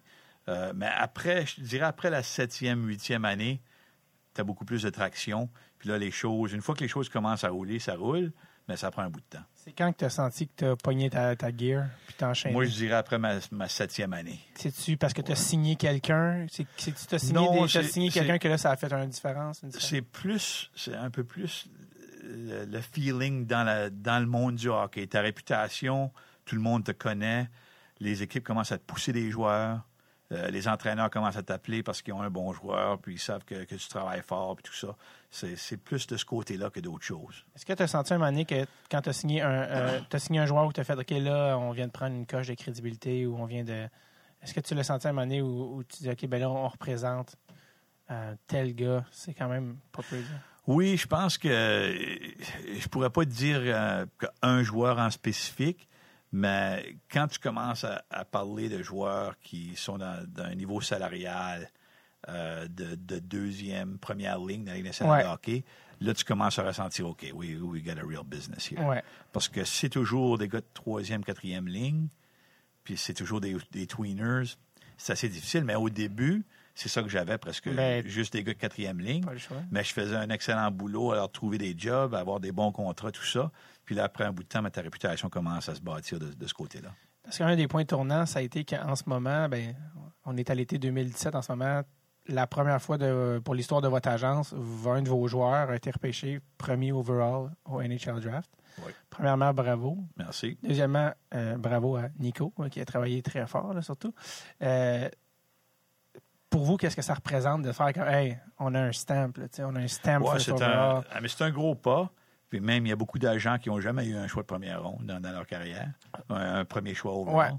Euh, mais de, de l'autre côté, il faut que toutes les faut que toutes les étoiles s'alignent un peu. Bon, un peu de chance. Ouais, un peu de chance. Puis, euh, mais Nico le mérite. là, C'était vraiment le meilleur joueur dans, dans le repêchage. Puis, euh, T'es sûr que t'es pas biaisé? C'est pas? Euh, pas du tout. Puis, non, puis il va être un excellent pro aussi parce que c'est ça, c'est un, c'est un professionnel. Puis c'est un professionnel aussitôt qui est arrivé en Amérique, euh, il savait qu'est-ce qu'il voulait. Mais de, de l'autre côté, euh, faut. euh, J'étais très content pour euh, 24 heures, puis après ça, il faut retourner au boulot. c'est faire ça. la même chose. T'as dégrisé le lendemain. Puis... exactement. Ben, le lendemain, en plus, t'as as la deuxième journée du draft Ouais. avec tous tes autres joueurs. Oui, exactement. t'es- Ça, prends pas une trop grosse brosse, la journée va être longue. le. Non, non. Puis tous les repêchages, il y a toujours des, des bonnes et des mauvaises surprises. Donc, Ouais. il faut être prêt pour tout là, de, ce côté-là. Est-ce que, Nico Ishii, il est suisse? Oui. Euh, comment tu fais, toi, quand toi, t'es basé au Missouri, à Saint-Louis, comment tu fais pour aller chercher un, scouter un gars qui est euh, dans un autre pays comme ça puis qui est loin? Est-ce que c'est parce que tu avais des scouts? Oui, ou- j'ai des partenaires partout en- Europe. Donc, j'ai un partenaire suisse, un Suédois, un Finlandais. Donc, mon partenaire suisse, euh, Gaétan Voissard, qui parle français. OK. Euh, Gaétan, euh, c'est un des premiers joueurs qu'on a recruté ensemble. Nico. On a, on a un partenariat, ça fait un peu plus de deux ans. Puis, euh, Nico, je pense que c'est le deuxième joueur qu'on a rencontré pour, pour recruter. Fait que ça fait un certain temps là, que vous aviez... euh, Ouais. euh, Ah, il était spécial comme jeune joueur. Ben oui, c'est ça. Puis, euh, en tout cas, tant mieux. Euh, je, je veux juste euh, checker avant qu'on continue. Là, il, il arrive, il est 11h en ce moment. OK. Euh, tu as une entrevue à Radio Cannes. Oui, oui. Peux-tu aller puis revenir? Est-ce que... Ouais, ouais, si tu veux. Moi, je vais juste stopper ça puis on continue OK. tantôt. C'est bon? Allez faire ça, puis All je vais right. revenir. And we're back! Première fois qu'on a une entracte avec un invité. Ouais, une longue entracte. Ouais, c'est ça. Un petit 40, un petit 45 minutes, quelque chose. C'était-tu le fun l'autre bord? Ouais, ouais, Radio-Canada. Ouais. euh, C'était aussi le fun? Télévision. Non. Ouais. Plus stressant. Plus ça, stressant. c'est ça. Plus dans- Plus d'enjeux. Exactement. Moi, moi, je te laisse être toi-même, Alain. Moi, je, moi, je te force pas dans le moule. Oh, good, good. D'ailleurs, c'est pas, c'est pas exactement euh, quel lien n'est pas voulu, mais c'est pas exactement ça que tu fais quand tu accompagnes des joueurs, c'est d'essayer de, respecter leur. euh, Oui, oui. Euh, on est dans le background, puis on, Ouais. on laisse les joueurs euh, faire leurs choses, oui. Enfin, c'est quoi, selon toi? Parce que, tu sais, les, les gens, ils parlent tout le temps là, de, des agents. là. Ah, les agents, ils viennent se mêler de ça, puis ils vont dire aux joueurs, ta, ta, ta. Selon toi, c'est quoi le rôle de l'agent par rapport au hockey, par rapport à un joueur? Par rapport au hockey, notre rôle est vraiment secondaire. Euh, les agents qui, qui aiment d'être dans le média tout le temps, puis dire des... Il y a beaucoup d'agents qui aiment dire des choses juste pour avoir de la publicité. Show business. Euh, ouais. Puis de, de- de mon côté, c'est pas ça notre job du tout. Nous, on est là comme un, un support. On est, on est là pour, pour supporter nos joueurs. Puis euh, c'est vraiment les joueurs qui sont les, les vedettes. Puis euh, nous, on est là pour leur aider à faire la vie un peu plus facile. Comment, comment euh, tu sais, mettons, il y a des gens qui vont regarder ton background, ils vont dire, OK, toi, tu as joué, tu as été drafté, tu n'as pas joué à NHL. Euh, euh, il y a certains qui diraient, ben, toi, tu n'as pas joué à NHL, comment tu peux aider un jeune à aller à NHL? Qu- Qu'est-ce que tu répondrais à quelqu'un qui disait Ben, de notre côté, euh, une grosse partie de qu'est-ce qu'on fait, c'est on n'essaie pas d'être des coachs parce que euh, ils ont déjà leurs entraîneurs, ils ont, ils ont tellement de personnes dans leurs oreilles qui leur disent qu'est-ce qu'ils devraient faire comme joueurs que de notre côté, s'ils nous demandent notre opinion, oui. Mais si on va, si je vais voir quelqu'un jouer dans Ligue nationale de hockey puis il me demande comment tu penses que j'ai joué, je vais leur donner mon opinion. Mais autrement, non. Euh, mais de l'autre côté, du, côté développement des joueurs, euh, on, vit la vie du hockey. Moi, ça fait, ça fait depuis que j'ai 4 ans, donc ça fait 40, euh, 43 ans que je vis dans le hockey. Euh, je peux voir qu'est-ce qui amène du succès, qu'est-ce qui amène pas de succès. Puis euh, le fait que j'ai déjà joué, je pense que c'est un, un gros atout du côté des agents, parce qu'il y a beaucoup d'agents qui n'ont jamais joué le sport du tout. Mais du côté développement, il faut encadrer nos joueurs avec les meilleures personnes, comme euh, Marcin Snita qui travaille sur la glace. Euh, on, a, euh, on a des coachs psy- psychologiques, on a des nutri- nutritionnistes, on a des coachs skills, on a des coachs euh, pour le patin. Puis on fait tout possible pour donner à nos joueurs les, les outils pour développer le- le- leur game. Ça, c'est tous des services que vous aidez, les, que vous fournissez aux joueurs. Oui, oui. Donc, euh, Ça, ça, c'est, dans le fond, c'est le joueur, c'est- pas vous qui payez pour ça? Ou c'est comment, comment ça va? C'est Ben, c'est un, c'est un c'est- mix, c'est un mix des deux. Ça dépend, ça dépend de, de quel joueur, ça dépend si le joueur joue professionnel ou non. ouais. Euh, mais on, on- on amène les outils à nos joueurs qu'ils ont besoin euh, à chaque niveau. Parce Hey. qu'on a des joueurs professionnels qui veulent travailler avec un, avec un skills guy. On a, euh, on a plusieurs joueurs professionnels qui utilisent, on a un coach vidéo qui, qui regarde tout, euh, tout leur shift, euh, cinq, cinq parties à la fois. Puis euh, ils vont couper ça, puis ils vont discuter de qu'est-ce qu'ils ont fait de- durant tout leur shift, tout ça. Donc, euh, il y a beaucoup de choses, il y a beaucoup de détails que les, les gens peut-être savent pas que- qui existent. Mais de notre côté, le fait qu'on est tout, euh, tout le monde dans notre compagnie a un gros background de hockey, ça, ça fait une grosse différence. Selon toi, est-ce qu'un agent qui n'a pas joué est aussi bon qu'un agent qui a joué? Non. Ça, Carrément. 100, 100% carrément non, parce qu'ils comprennent pas exactement la mentalité ou qu'est-ce que le joueur passe à travers du, du côté hockey à certains niveaux. Est-ce que les, les coachs vous haïssent, les agents? Parce, à cause, euh, dans le sens qu'à cause que vous, justement, vous allez. Ouais, je suis Faire certain de- ouais, d'entre nous, euh, oui, il y en a peut-être, mais, mais nous, on, on est très sensible du côté, le coach et le coach, on va jamais être dans le chemin. Euh, on n'est pas là en dehors de la, la chambre des joueurs euh, après chaque match, parce qu'il y a des agents qui font ça, puis c'est eux autres qui nous causent des problèmes. Nous, on sait notre place. Notre place, c'est pour supporter les joueurs et supporter le coach avec les joueurs aussi. Parce que de l'autre côté, si on, si on donne un message qui est différent que le coach, euh, ça va juste mêler les joueurs. Euh, Il y a une affaire que je, me- je pensais pendant l'intermission, je me disais, ah, j'ai oublié de te demander, sais, tantôt quand tu as parlé des débuts, comment c'était. Il y a une petite période de 5-8 ans là, où tu fais pas tant d'argent. Comment tu as survécu? Comment tu as passé les 5-8 Ben, ans? moi, j'avais une autre compagnie euh, Internet. OK, OK, ça, ça vers Donc, j'utilisais ça pour, euh, pour financer mon, euh, OK, mon donc agence, tu as fait ouais. les deux en, en même temps. J'étais chanceux d'avoir les deux, ouais, parce que sinon, j'aurais, il aurait fallu que j'aille à la banque.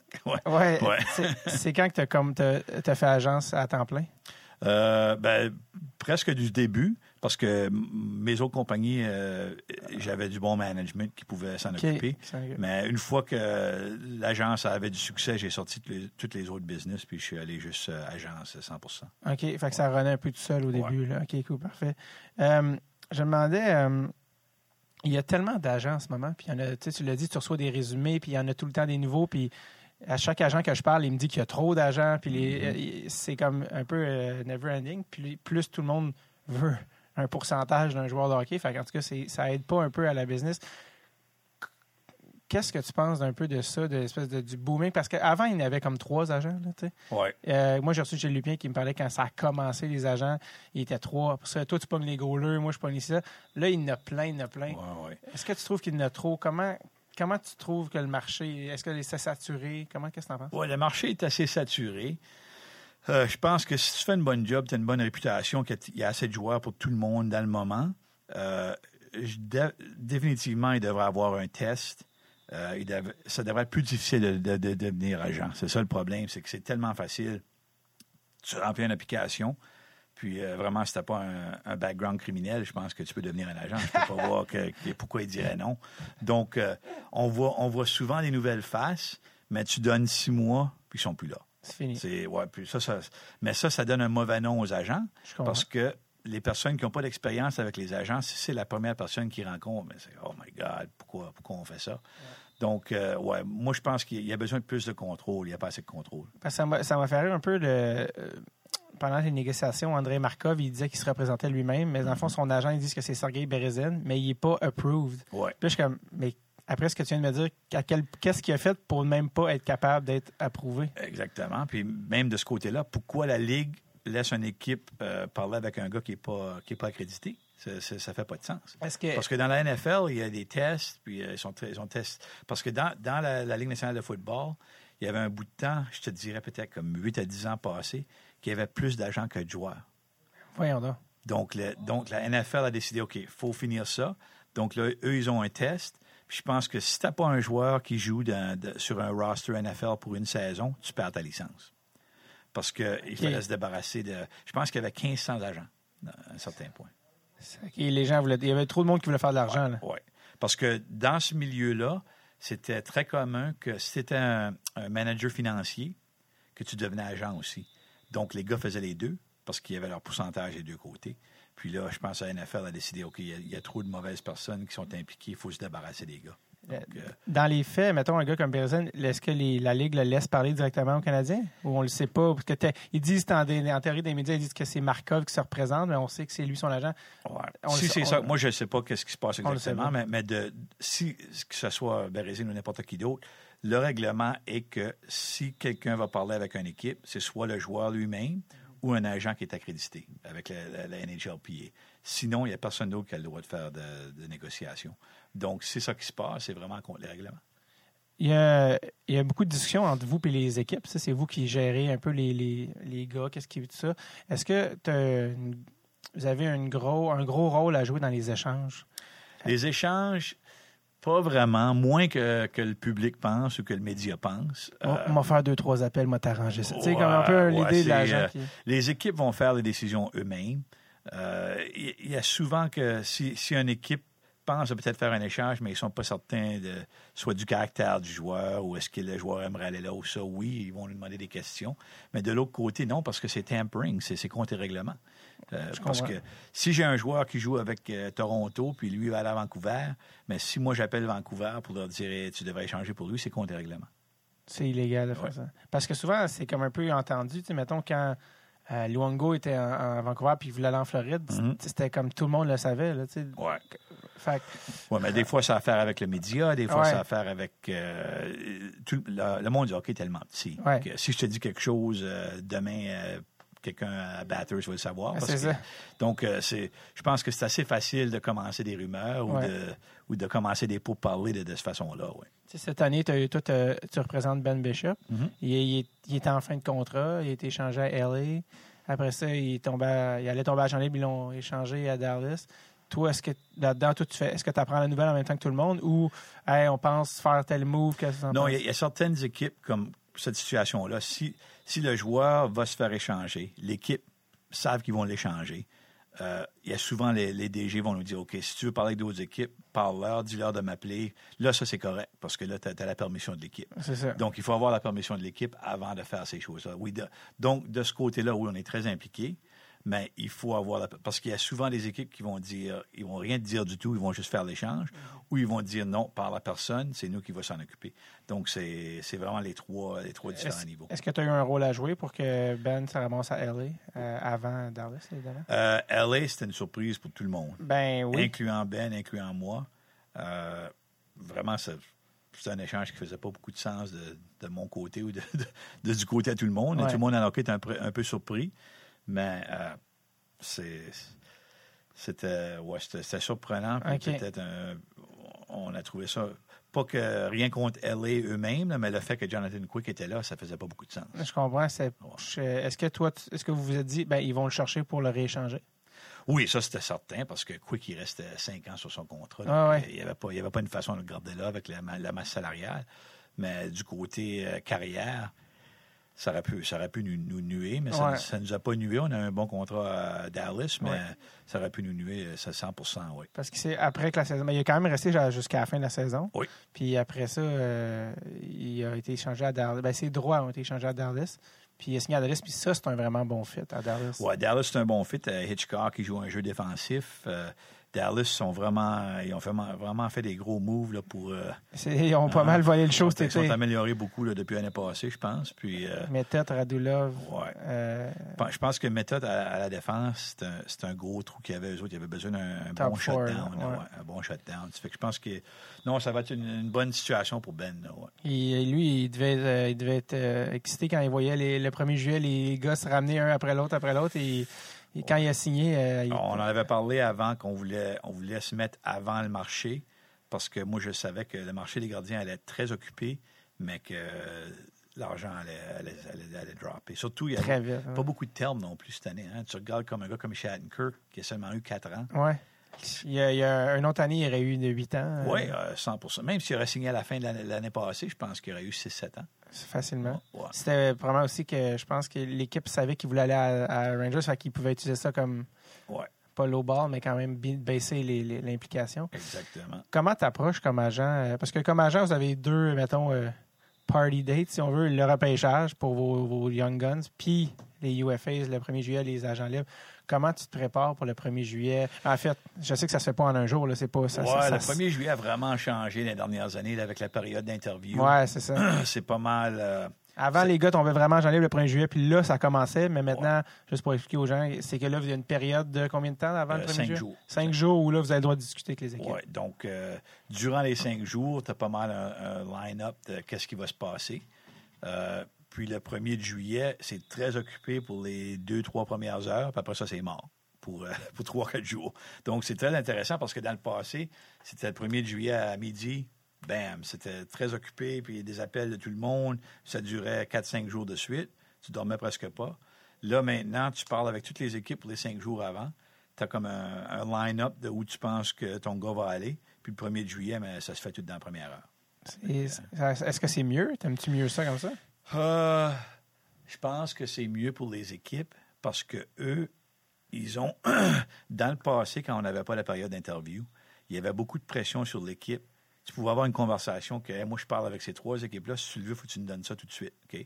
Maintenant, tu as cinq jours, tu n'as pas le droit de rien signer. Les équipes peuvent jouer le jeu un peu plus. Et donc, ça aide les équipes du côté financier, plus que ça aide les joueurs. Donc, les joueurs peut-être euh, moins. chercher peut-être un petit peu moins d'argent. Oui. Il y a moins de. Moi, je pense que ça a affecté l'argent là, du côté négatif un peu, oui. pour les, les joueurs. Ouais. Donc, euh, de ton côté aussi. Ouais, de côté. Ça fait notre job un peu plus difficile parce que parce que tu as cinq jours, les équipes peuvent être plus patients. ouais.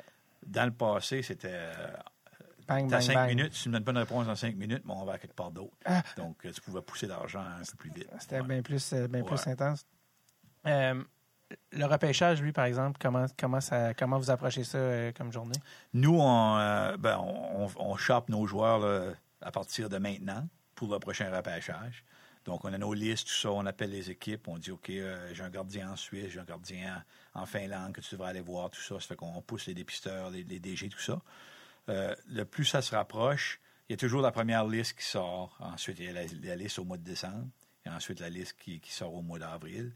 Puis là, ça, c'est toujours des, des journées stressantes quand les listes sortent parce que les listes sont, sont jamais trop proches de la vérité, mais les parents et les joueurs de- deviennent excités là, Il y d'une a un façon. gros impact. Là, ouais. Oui, oui. Donc, il faut, faut vraiment gérer le- les émotions de ce côté-là. Euh, pour le repêchage même, le plus ça se rapproche, le plus on a une idée. Il y a la combine qui était au, mois de, Ouais. au début du mois de juin. Un test physique. Oui, donc c'est les, euh, les 110 à 120 meilleurs espoirs sont invités à Buffalo. ils font les tests physiques, ils font les interviews avec euh, toutes les équipes. Et euh, les équipes commencent à, connaître les joueurs un peu plus personnellement. Puis le, testing, mais c'est le testing. Si tu es dans le milieu au plus haut, tu en bonne shape. Sinon, si tu dans le bas, mais ça peut, te nier un peu, mais pas, beaucoup. Euh, puis là, on commence à parler avec les équipes au testing, euh, aux interviews, pour savoir un peu qui aime qui. Puis euh, si vous le voyez en deuxième ronde, est-ce que vous allez le prendre? On a cette conversation-là. là. Toi, tu essayes d'influencer les équipes de Oui. prendre tes joueurs. Oui, on, on essaie d'influencer tout le monde. Puis les équipes nous demandent où tu penses qu'il va partir, tout ça. Mais comme dans n'importe quel euh, métier, tu, euh, ta crédibilité, c'est, tout. Puis euh, si, si quelqu'un te demande une question, il faut que tu leur donnes la, la vérité. Si tu dis, euh, Ah, je pense qu'il va partir en première ronde, puis le gars est un choix de septième ronde, mais la prochaine fois, ils te demanderont même pas. C'est Donc, ça. il faut, être certain qu'on pousse, mais aussi, il faut garder notre crédibilité en- entre-temps. Est-ce que vous vous en doutiez pour Nico? OK, il va sortir premier, on le savait d'avance. Non, Nico, même New Jersey ne savait pas avant. euh, ils ont décidé à 3 heures l'après-midi, la journée du repêchage. Mais le repêchage était à quelle heure? Euh, sept heures. 7 heures. Ouais, donc, ça allait jusqu'à la fin. Ils ont eu un meeting, puis euh, parce qu'il y avait toutes les rumeurs que le choix peut-être allait peut-être être échangé. Puis il y avait des rumeurs que peut-être euh, euh, une équipe voulait un défenseur qui échangerait le choix parce que, que, que New Jersey voulait un défenseur peut-être à la place de, à la place de Nico. Donc jusqu'à la dernière minute, on ne savait pas. Moi, je l'ai su, il y a un membre du média qui me l'a texté parce que le média le sache avant que le choix sorte. Donc euh, moi, je l'ai vu, puis... euh, Comment ça, ils savent, les médias? Ah, pour se préparer pour le coverage. Exactement, parce qu'il faut envoyer les caméras, tout ça. Mais cette année, on était euh, dans la green room. C'était différent cette année parce que Ouais. on était en, en arrière de, de l'écran. Euh, puis euh, non, c'était stressant d'une bonne façon parce qu'il est sorti premier. mais- C'est vraiment drôle qu'un journaliste apprenne avant le joueur. Tu sais, Mhm. que- Là, les journalistes l'ont toujours, euh, je dirais, une ou deux minutes avant que, avant que le choix soit fait. ouais. OK, euh, vraiment pas plus que ça. Là. Non. OK, OK. Ah, c'est ju- C'est juste très, avant, très. OK, OK, ouais. j'allais me dire, il en Non, puis même, moi, je- n'y ai pas dit à, à À Nico, Nico. parce que je voulais pas euh, briser la surprise, mais j'ai reçu sur mon téléphone. Puis, euh, Il n'a pas remarqué que tu étais plus de bonne humeur? non, mais j'ai, j'ai, c'est, assez drôle parce que mon partenaire suisse, euh, Gaétan, est, est très émotionnel. Puis je lui ai montré sur mon téléphone. Puis Nico était assis là. Puis euh, Gaétan, je vois une larme. non! J'ai dit, Gaétan, non! j'ai dit, tu vas ruiner ça. Fait que, euh, euh, mais il a gardé, il a gardé son, son composure là, pour euh, deux, trois minutes jusqu'à temps que, que- que le choix ait été fait. Est-ce que je me suis toujours demandé, tu sais, les gars, justement, les insiders là, qui s'appellent les, les Bob McKenzie puis de, de ce monde, tu sais, ils ont des plugs dans le milieu, que ce soit des agents, des, des, du management, tout ça. Je me demande tout le temps, comme vous, comme, tu sais, vous leur donnez de l'information, tout ça, eux, en échange, est-ce que c'est un peu le genre de, de retour qu'eux, ils vous donnent ça en échange? Tu sais, comme l'échange d'informations? Je pense que c'est euh, ouais, c'est, c'est quelque chose qui est entendu, mais vraiment, on n'en parle pas. Mais Ouais, c'est ça. je pense que c'est un peu comme ça que ça, ça fonctionne, oui. Parce que euh, tu vois un gars comme Bob McKenzie, il y a toujours l'information premier, puis euh, c'est toujours de l'information concrète aussi. Ouais. donc, euh, Je me demandais, en fait, la question un peu plus précise, c'est qu'est-ce que les, les gens du hockey ont avantage à donner ça à un gars des médias? C'est ça que je me demande. La plupart du temps, pour les agents, je pense que c'est plus du PR pour tes joueurs. C'est plus. euh, et, euh, euh, moi, mon joueur aimerait vraiment aller là, puis peut-être que tu peux en parler comme une rumeur, des, choses comme ça. là, ouais. Influencer un Ouais, peu le- ouais, Je le- pense que c'est plus de ce côté-là que d'autre chose. Je comprends l'opinion publique. Je comprends.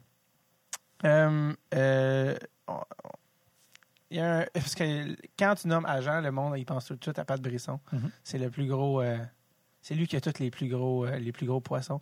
Euh, c'est pas frustrant que c'est tout le temps le, le même gars, pas comme, un- comme agent, que le même gars pogne tous les, les superstars? Que c'est lui qui. Ouais, c'est, c'est, si c'est frustrant, non. Euh, Pat est dans le business depuis longtemps, puis un peu plus longtemps que moi, je pense une dizaine d'années plus que moi. Euh, mais eux, euh, CAA, c'est une compagnie de, de 500 millions, ouais, eux, ça s'étend plus que le sport. là. presque un milliard. Ouais. Puis euh, c'est, un, anim- un animal différent. Mais comme tu peux voir, cette année, les deux premiers choix, c'était nous, puis euh, le deuxième choix, Nolan Patrick, était avec euh, Titan Sports. Je pense que les gens commencent à reconnaître que des fois, gros n'est pas toujours plus mieux parce que tu as moins de services. Donc, euh, si je te demande euh, si, si, je- si je vais te représenter, puis euh, moi aussi je représente euh, Sid Crosby, puis Nate McKinnon, puis ces gars-là, mais si tu es dans, dans le bas de la liste, des fois, c'est difficile d'avoir du bon service Ouais. parce que tu n'es pas, une priorité. Nous, on, on base notre, notre modèle un peu différent de, de CA, Newport et ça, parce que eux, c'est plus un modèle de volume. Ils ont beaucoup, beaucoup de joueurs. Nous, on veut moins de joueurs, meilleur service, puis on veut que nos joueurs soient contents avec euh, qu'on soit accessible. Que tu joues dans la Ligue américaine ou que tu joues dans la National hockey, que tu joues dans la East Coast League, quand tu m'appelles, je vais répondre. Puis je peux pas dire que toutes les. Je dirais, Pat est un excellent agent, là, rien, rien contre Pat. Non, c'est ça. Mais, mais euh, je peux pas dire que toutes les compagnies ont la même philosophie. Il y a beaucoup de compagnies que, OK, mais si ça va pas, euh, on va te laisser là. Puis euh, moi, je sais que Pat fait une bonne job. là. Je, je le vois souvent sur la route, tout ça. Ça fait que c'est un, bon agent. Mais je sais qu'il y a d'autres compagnies que c'est tout basé sur le volume. Puis eux, c'était juste un numéro. Mais nous, on, on veut vraiment être le- complètement L'opposé de ça. ouais. Quand, quand tu, tu te prépares tes gars pour le repêchage, tu sais, c'est quand même des enfants, c'est des, des ados, des adolescents. Euh, le draft, c'est un gros stress euh, dans une vie. Comment tu les prépares pour euh, leur plus grosse joie et leur plus grosse déception de- des, des fois de leur vie? Là? Ouais, euh, Comment tu prépares mentalement? ça? les, les gros problèmes, d'habitude, c'est les listes. Parce ça, ça met des idées dans la tête Ouais, gens. Il y a quatre ou cinq listes. Tu as ISS, tu as Redline Report, tu as la liste de, Central Scouting. Euh, puis tout le monde regarde les listes. Donc, et on- le message toute l'année, c'est regarde pas les listes parce que ça va juste te causer des problèmes. Euh, L'autre chose aussi, c'est que écoute pas tout le monde parce que tu as, souvent soit des parents, des coachs, des coéquipiers qui vont te dire Ah, tu vas sortir là, tu vas sortir là, cette équipe-là va te prendre. Il faut vraiment garder ton focus sur ton jeu, qui n'est pas facile. Euh, puis ensuite, pour les préparer pour les interviews, tout ça, c'est vraiment être où ils sont eux-mêmes. Pas avoir toujours les, réponses euh, automatiques que tu donnes euh, dans les interviews, tout ça. Parce que les équipes, eux, ils sont là en même temps que les joueurs. Ils font peut-être 80 interviews durant la semaine. Donc, ils sont vraiment tannés d'entendre la même réponse tout le temps. Ils aiment les gars qui sont originaux un peu, puis qui, qui- qui sont vraiment eux-mêmes. Une personnalité. Ouais, ouais. Donc, euh, ça, c'est vraiment quelque chose qu'on pousse avec nos joueurs parce qu'il y a beaucoup d'équipes qui disent Ah, mais les joueurs sont trop préparés. Puis ils viennent, ils viennent euh, pour faire les interviews, puis c'est comme. Ils ah, shootent la réponse. ouais, c'est hein. des robots. Tu peux pas connaître le jeune, c'est un robot. Toi, comment tu, tu, tu leur- tu les prépares techniquement pour ça? Tu le- Ouais, nous, à place de leur donner les réponses, Ouais. on leur dit qu'est-ce que qu'est-ce que les questions vont avoir. Alors, les questions sont pas mal toutes la même, Ouais. de la même façon. Puis on, on leur parle des questions, mais on dit OK, mais prépare dans ta tête qu'est-ce que tu penses qui va être la réponse? Puis on va s'en parler. Puis il y a, il y a beaucoup de jeunes qui font très bien. D'habitude, nos joueurs sont, sont excellents dans- du- durant les interviews, mais il y en a qui ont des, des questions difficiles. Si un joueur n'a pas eu une bonne saison, ils vont te demander OK, mais pourquoi ta saison n'a pas bien été? Ça, c'est pas une facile, c'est pas une question facile à répondre si tu as 17 ans, puis tu es frustré, tu sens la pression du repêchage, tout ça. Donc, il Mhm. faut essayer de les préparer de ce côté-là. Est-ce que tu as déjà eu des expériences d'entrevue où tu as ramassé un joueur qui sortait d'entrevue puis il était euh, pas en pleurant, mais des fois, tu sais, euh, Ah oui, en pleurant. Parce Oui, il y a des équipes qui sont, euh, qui sont assez difficiles. Euh, la plupart des gars sont, sont bons de ce côté-là, mais ils veulent voir comment les gars répondent euh, sous pression. Puis des fois, ils vont demander des questions difficiles. Donc, euh, des- ouais, des fois, les jeunes sortent avec les, les gros yeux. euh, c'est quoi des questions qu'ils vont poser qui vont être euh, un petit peu sur la ligne? euh, il y a souvent des questions où ils, ils veulent savoir quelle sorte de personne que tu vas être. Donc, ils vont te demander à propos d'un coéquipier. Puis, ils vont voir est-ce que tu vas le- supporter? Ils vont te demander comme, OK, mais de, de tes coéquipiers, si tu irais dans un voyage, tu peux amener deux coéquipiers, qui tu amènerais? OK, mais qui tu amènerais pas? Mais pourquoi tu l'amènerais pas? Puis là, tout d'un coup, ils te piègent. Oui, ils te piègent un peu parce qu'ils veulent voir, OK, mais comment tu vas répondre? Euh, mais aussi, est-ce que tu vas aller du côté négatif? Tu vas dire quelque chose de négatif de ton qui- coéquipier ou non? Donc, euh, des choses comme ça, ouais. C'est, c'est stressant pour un jeune En même temps, des fois, c'est la vérité. De, tu n'emmènerais pas deux gars pour telle telle raison, mais Ouais. pour ça, tu, m'as demandé mon opinion en, en privé, je te l'ai donné, mais est-ce que tu vas le réutiliser? Puis, eux, eux, ils vont faire leur décision à propos du jeune. Des fois, ils veulent une, une- une- une réponse honnête et des fois, ils veulent savoir que, que tu peux dire des choses négatives, mais avoir un, un coating euh, positif euh, sur, ta, sur ta réponse. Oui, c'est ça. Et- Parce que là, en même temps, c'est pas un exercice de PR, c'est un exercice de- de- d'honnêteté. tu sais. Ouais, ils veulent le connaître. C'est ça, ça. exactement. C'est intér- c'est intéressant de, de savoir que Je sais pas. il parce qu'il y a une grosse partie de personnalité qui va ré- déterminer si le gars va réussir ou pas. Fait que, Est-ce que ça se peut que les équipes portent plus attention à ça qu'il y a 20 ans, peut-être? Oh, 100% À 20 ans, c'était comme la liste. Ils, run, run down la liste, puis lui, premier, puis bam. Non, maintenant, euh, ils veulent savoir que tu veux payer le prix pour être un pro. Ils savent comment difficile que c'est d'être un pro, euh, que l'opportunité est beaucoup plus petite qu'elle était deux, trois ans passés même. Puis, euh, ils ils veulent savoir que, que tu vas payer le prix à chaque jour. Est-ce que toi, tes enfants jouent au hockey?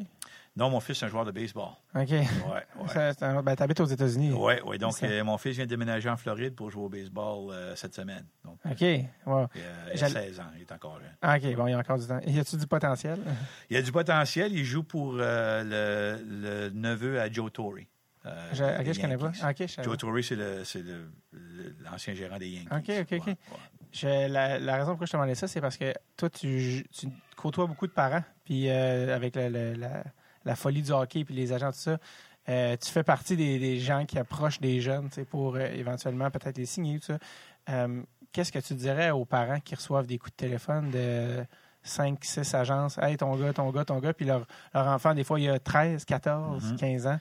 Qu'est-ce Il faut, faut garder la perspective. C'est ça que c'est très facile quand tu es un parent de, de voir juste les, les bonnes choses autour de ton enfant. Ouais.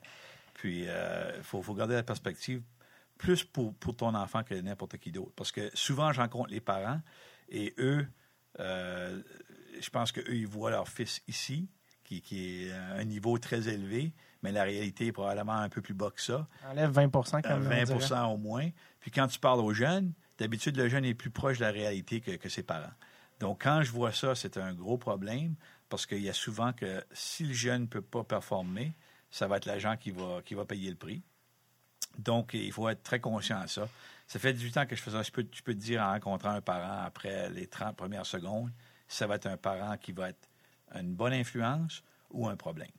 Est-ce que est-ce que c'est déjà arrivé où tu voulais signer un joueur, que tu aimais beaucoup le joueur pour plein de raisons, mais que ses parents, tu trouvais, ben c'est sûr que c'est arrivé en fait, que ses parents, tu te dis, ça va être un problème. Oui, ah, 100 Puis euh, quand je vois ça, de- si je peux voir que le jeune a un bon caractère, qui est un caractère assez fort pour faire sa propre chose, je vais prendre une chance. Sinon, ça vaut pas la peine.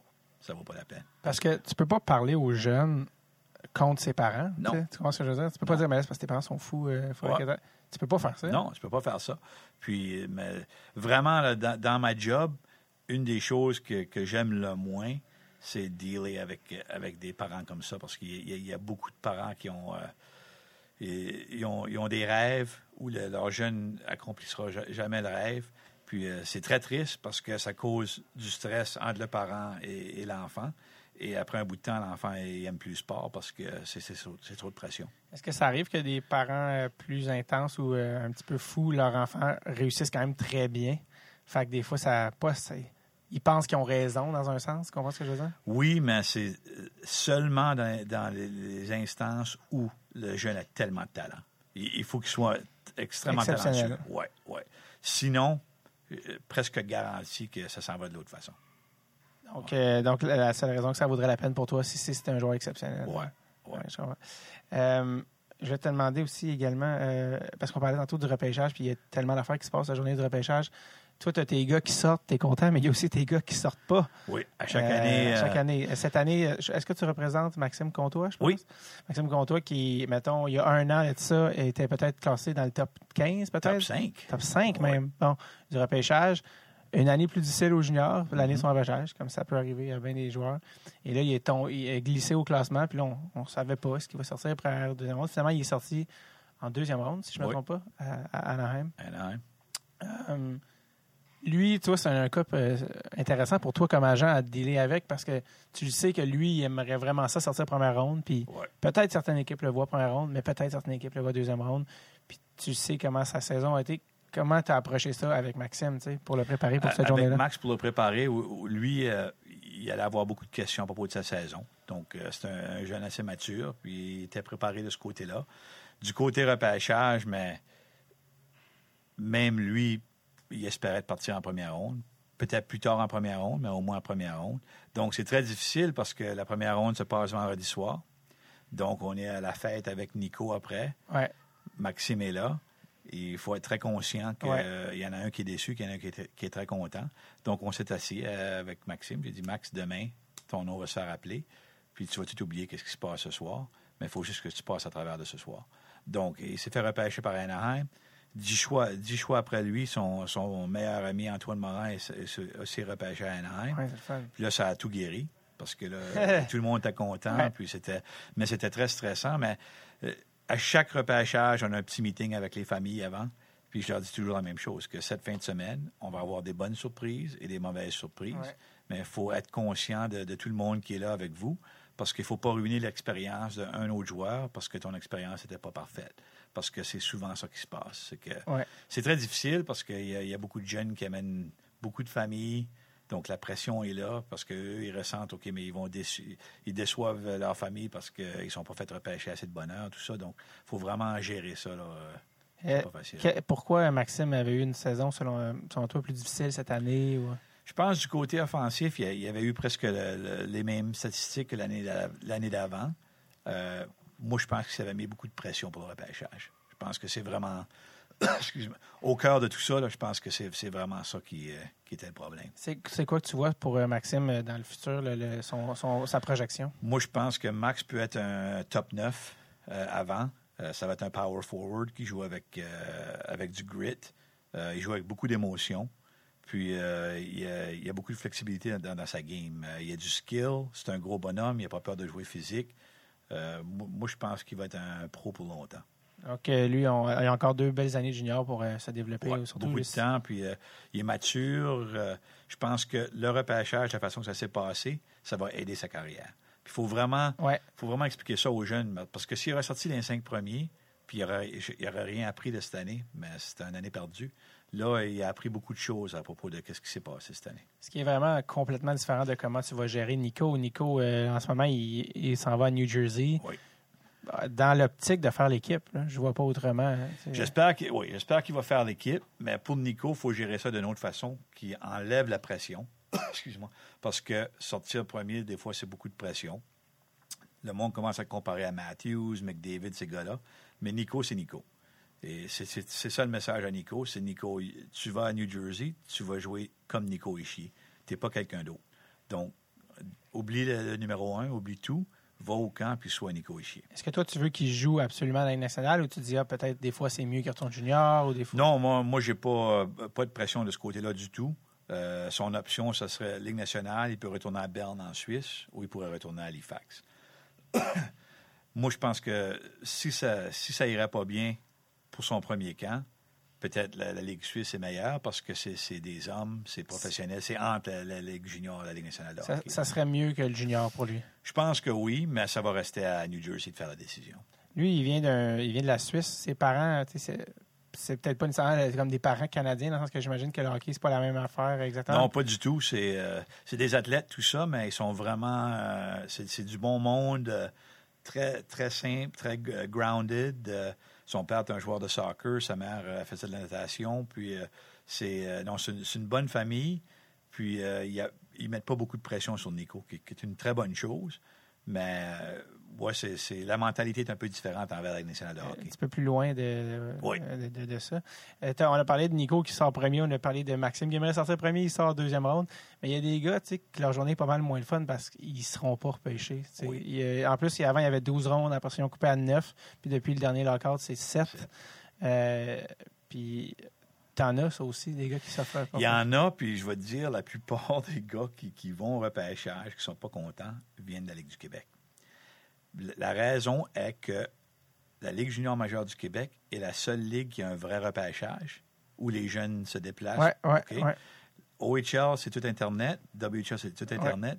Mais les gars du Québec, puis, parce que nous, on est très réalistes avec nos jeunes. Puis on leur dit, OK, si tu n'es pas classé dans les trois premières rondes, reste chez vous. Regarde ça à la télévision, puis euh, relax avec ta famille. Tu peux avoir un party, tout ça. Mais reste chez vous. Non, ils veulent tout y aller.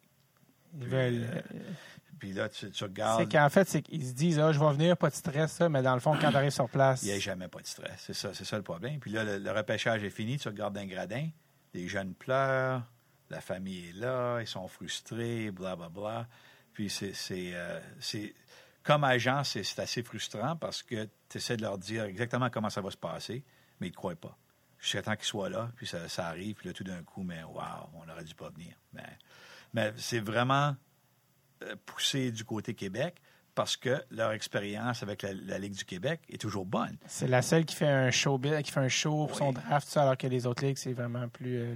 Puis si, si tu vas, si tu as l'option d'être repêché dans nationale de hockey, c'est parce que tu as eu une assez bonne carrière au Québec.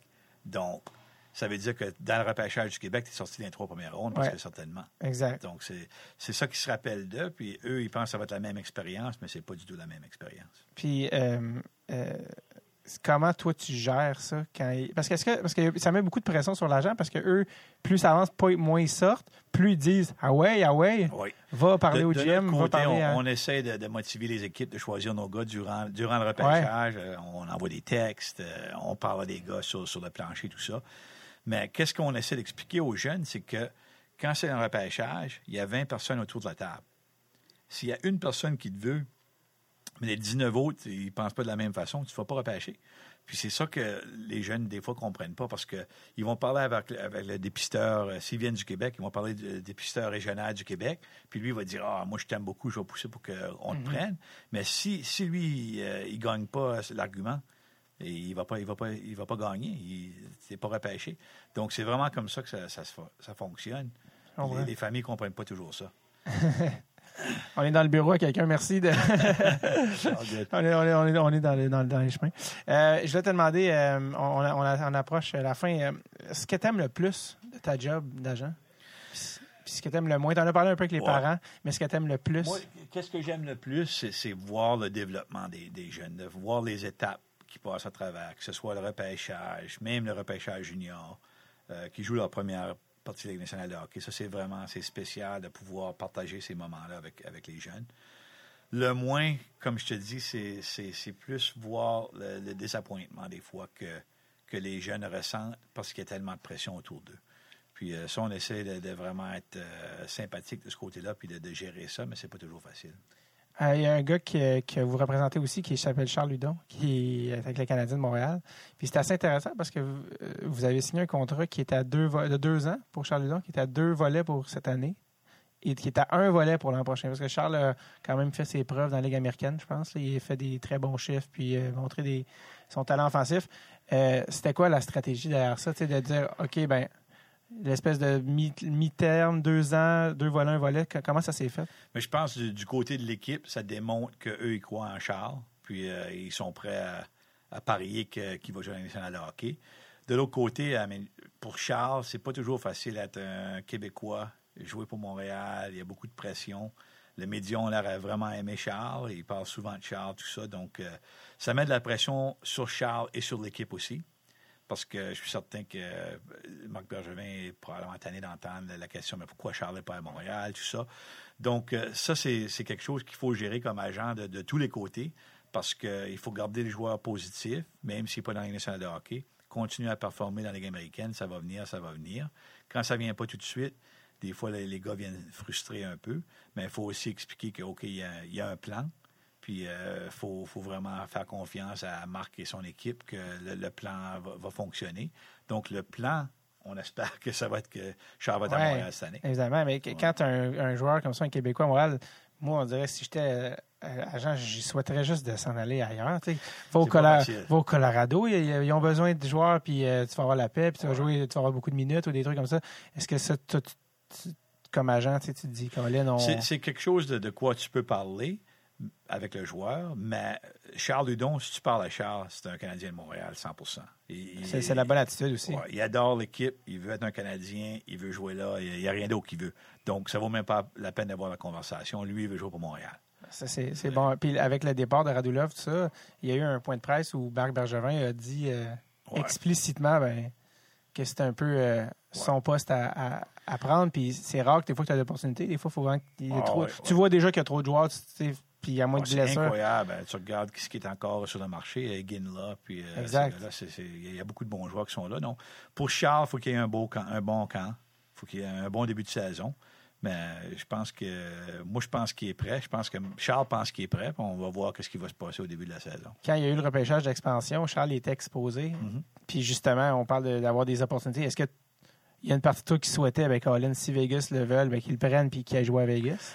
Oui, euh, je pensais que c'était peut-être une possibilité, mais vraiment, parce que le, le, le move pour Drouin s'est passé juste avant ça, parce que je pensais Ah, peut-être oui. que Charles allait être protégé. Puis là, tout d'un coup, Drouin est arrivé, mais il ne pouvait plus le protéger. Donc, ça, ça nous a pris par surprise un peu. Mais euh, je pense que Vegas, leur mentalité était de prendre le plus de défenseurs possible, parce que c'est les joueurs les plus faciles à flipper pour avoir des, des choix. Tout Ouais, c'est ce qu'ils ont essayé. Ouais. Euh, Tu parles de Drouin. Tu sais, Drouin, il y a une couple d'années, avec son agent, il avait demandé un échange. Puis là, ça a été tout un, tout une affaire avec les médias. Bon, Steve Eisenman, qu'il fallait qu'il gère ça. Est-ce que. Parce que souvent, les, les gens du. Ça, ça fait une mauvaise opinion d'un joueur dans le public. Les gens ils disent Ah, lui, c'est pas. C'est, un gars qui est difficile de demander un échange. Souvent, c'est plus complexe que ça parce que le, le joueur, tout est là pour défendre ses intérêts. Ouais. S'il faut qu'il joue en national, tout ça. Euh, est-ce que ça t'est déjà arrivé, ça, où tu dis faut demander un échange à l'équipe? Euh, oui, ah, ça, ça est arrivé certainement, mais c'est pas mon style de le faire dans le média. C'est, une conversation entre l'agent et le Ouais. gérant euh, d'une, d'une façon professionnelle. De, de faire les choses dans le média, je vois jamais un positif de ce côté-là. Lui, ils se disent on va amener une pression sur Steve Eisenman, mais mets- ça n'a pas tu mets marché. une pression inutile qui met encore plus de pression sur ton joueur, Ouais. parce que là, le média, c'est, c'est, je vois pas le positif de ce côté-là du tout. Comment les directeurs généraux ils réagissent quand tu demandes des agents, ils- des, des échanges, ils disent-tu, toi, va-t'en ou. euh, Non, non, c'est toujours. euh, si tu as encore une bonne réputation, tu es, diplomatique, professionnel, euh, tu peux avoir la conversation. C'est, jamais une conversation super négative, mais si tu passes à travers les médias, oui. Là, ça, ça Ouais, là, je comprends. Tout de suite, ça devient une guerre. Est-ce que, ouais, exactement ce qui n'est pas ce qu'on veut, mais est-ce que ça crée une fracture quand tu as cette conversation avec un directeur général? Est-ce que tu dis, ouais, là, si j'apporte ce sujet-là, là, Ouais, c'est un point, c'est un point de que, non-retour. euh, C'est hein. une conversation qu'on a toujours avec le joueur que si tu vas demander un échange, il faut que tu comprennes que eux, dans leur tête, une fois que tu demandes un échange, ils vont penser OK, mais il ne veut plus être ici. Donc, le- tout d'un coup, y a- il y a une lumière qui s'allume qui va peut-être pas t'aider. Donc, il faut Ouais. être certain que tu veux te faire échanger quand tu veux demander un échange. C'est, euh, c'est c'est quand même un point de C'est non-retour. pas là. facile de se faire échanger euh, dans, le nouveau hockey non, Non, c'est ça. C'est- Avec les, avec les salaires. Oui, parce qu'il faut, faut que ça soit euh, dollar pour dollar parce que, parce que tout le temps. Donc, euh, c'est pas facile.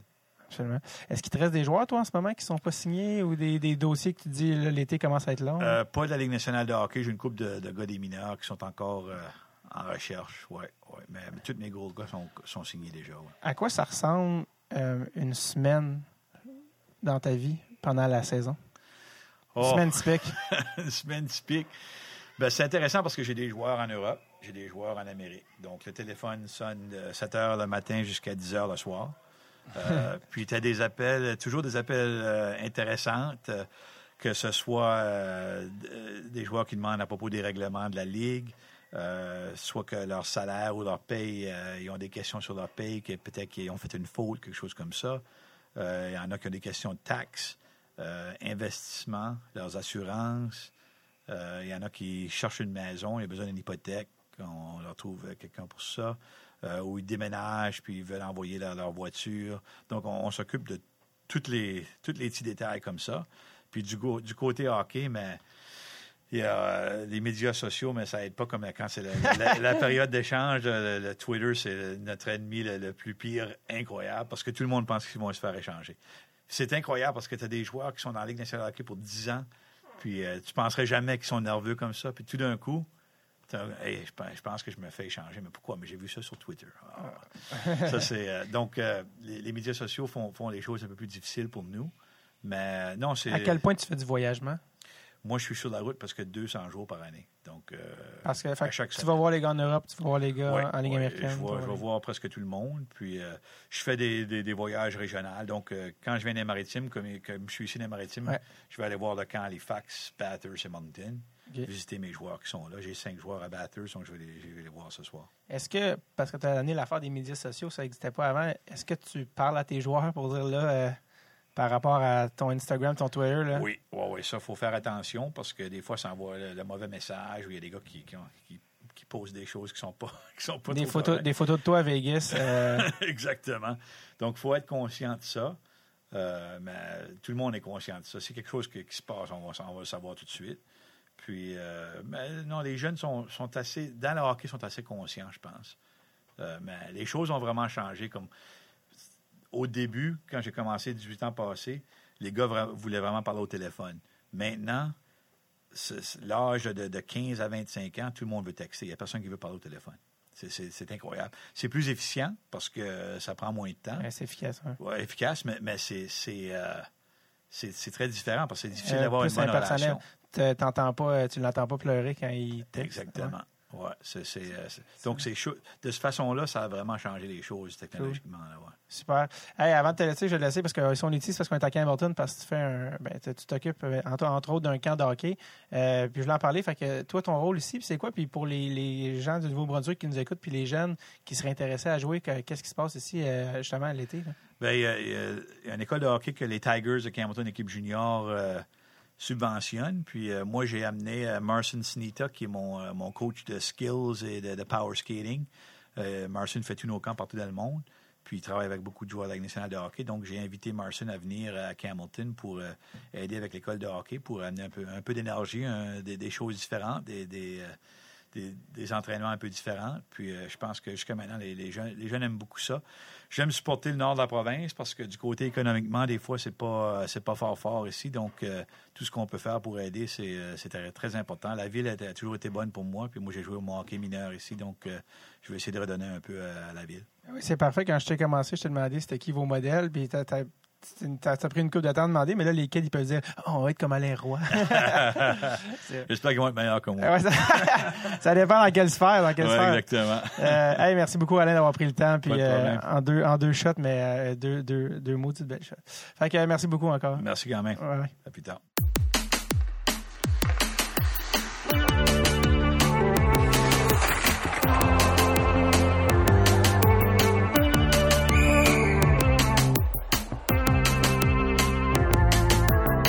Merci à Alain Roy et tout le monde du Memorial Civic Center à Campbellton, l'aréna à Campbellton qui nous ont reçus comme des rois, c'est le cas de le dire. Et vous, je vous dis ben, à la semaine prochaine pour le dernier épisode avant Noël, dernier épisode avant le championnat du monde de hockey junior. Oh, all right, bye bye now.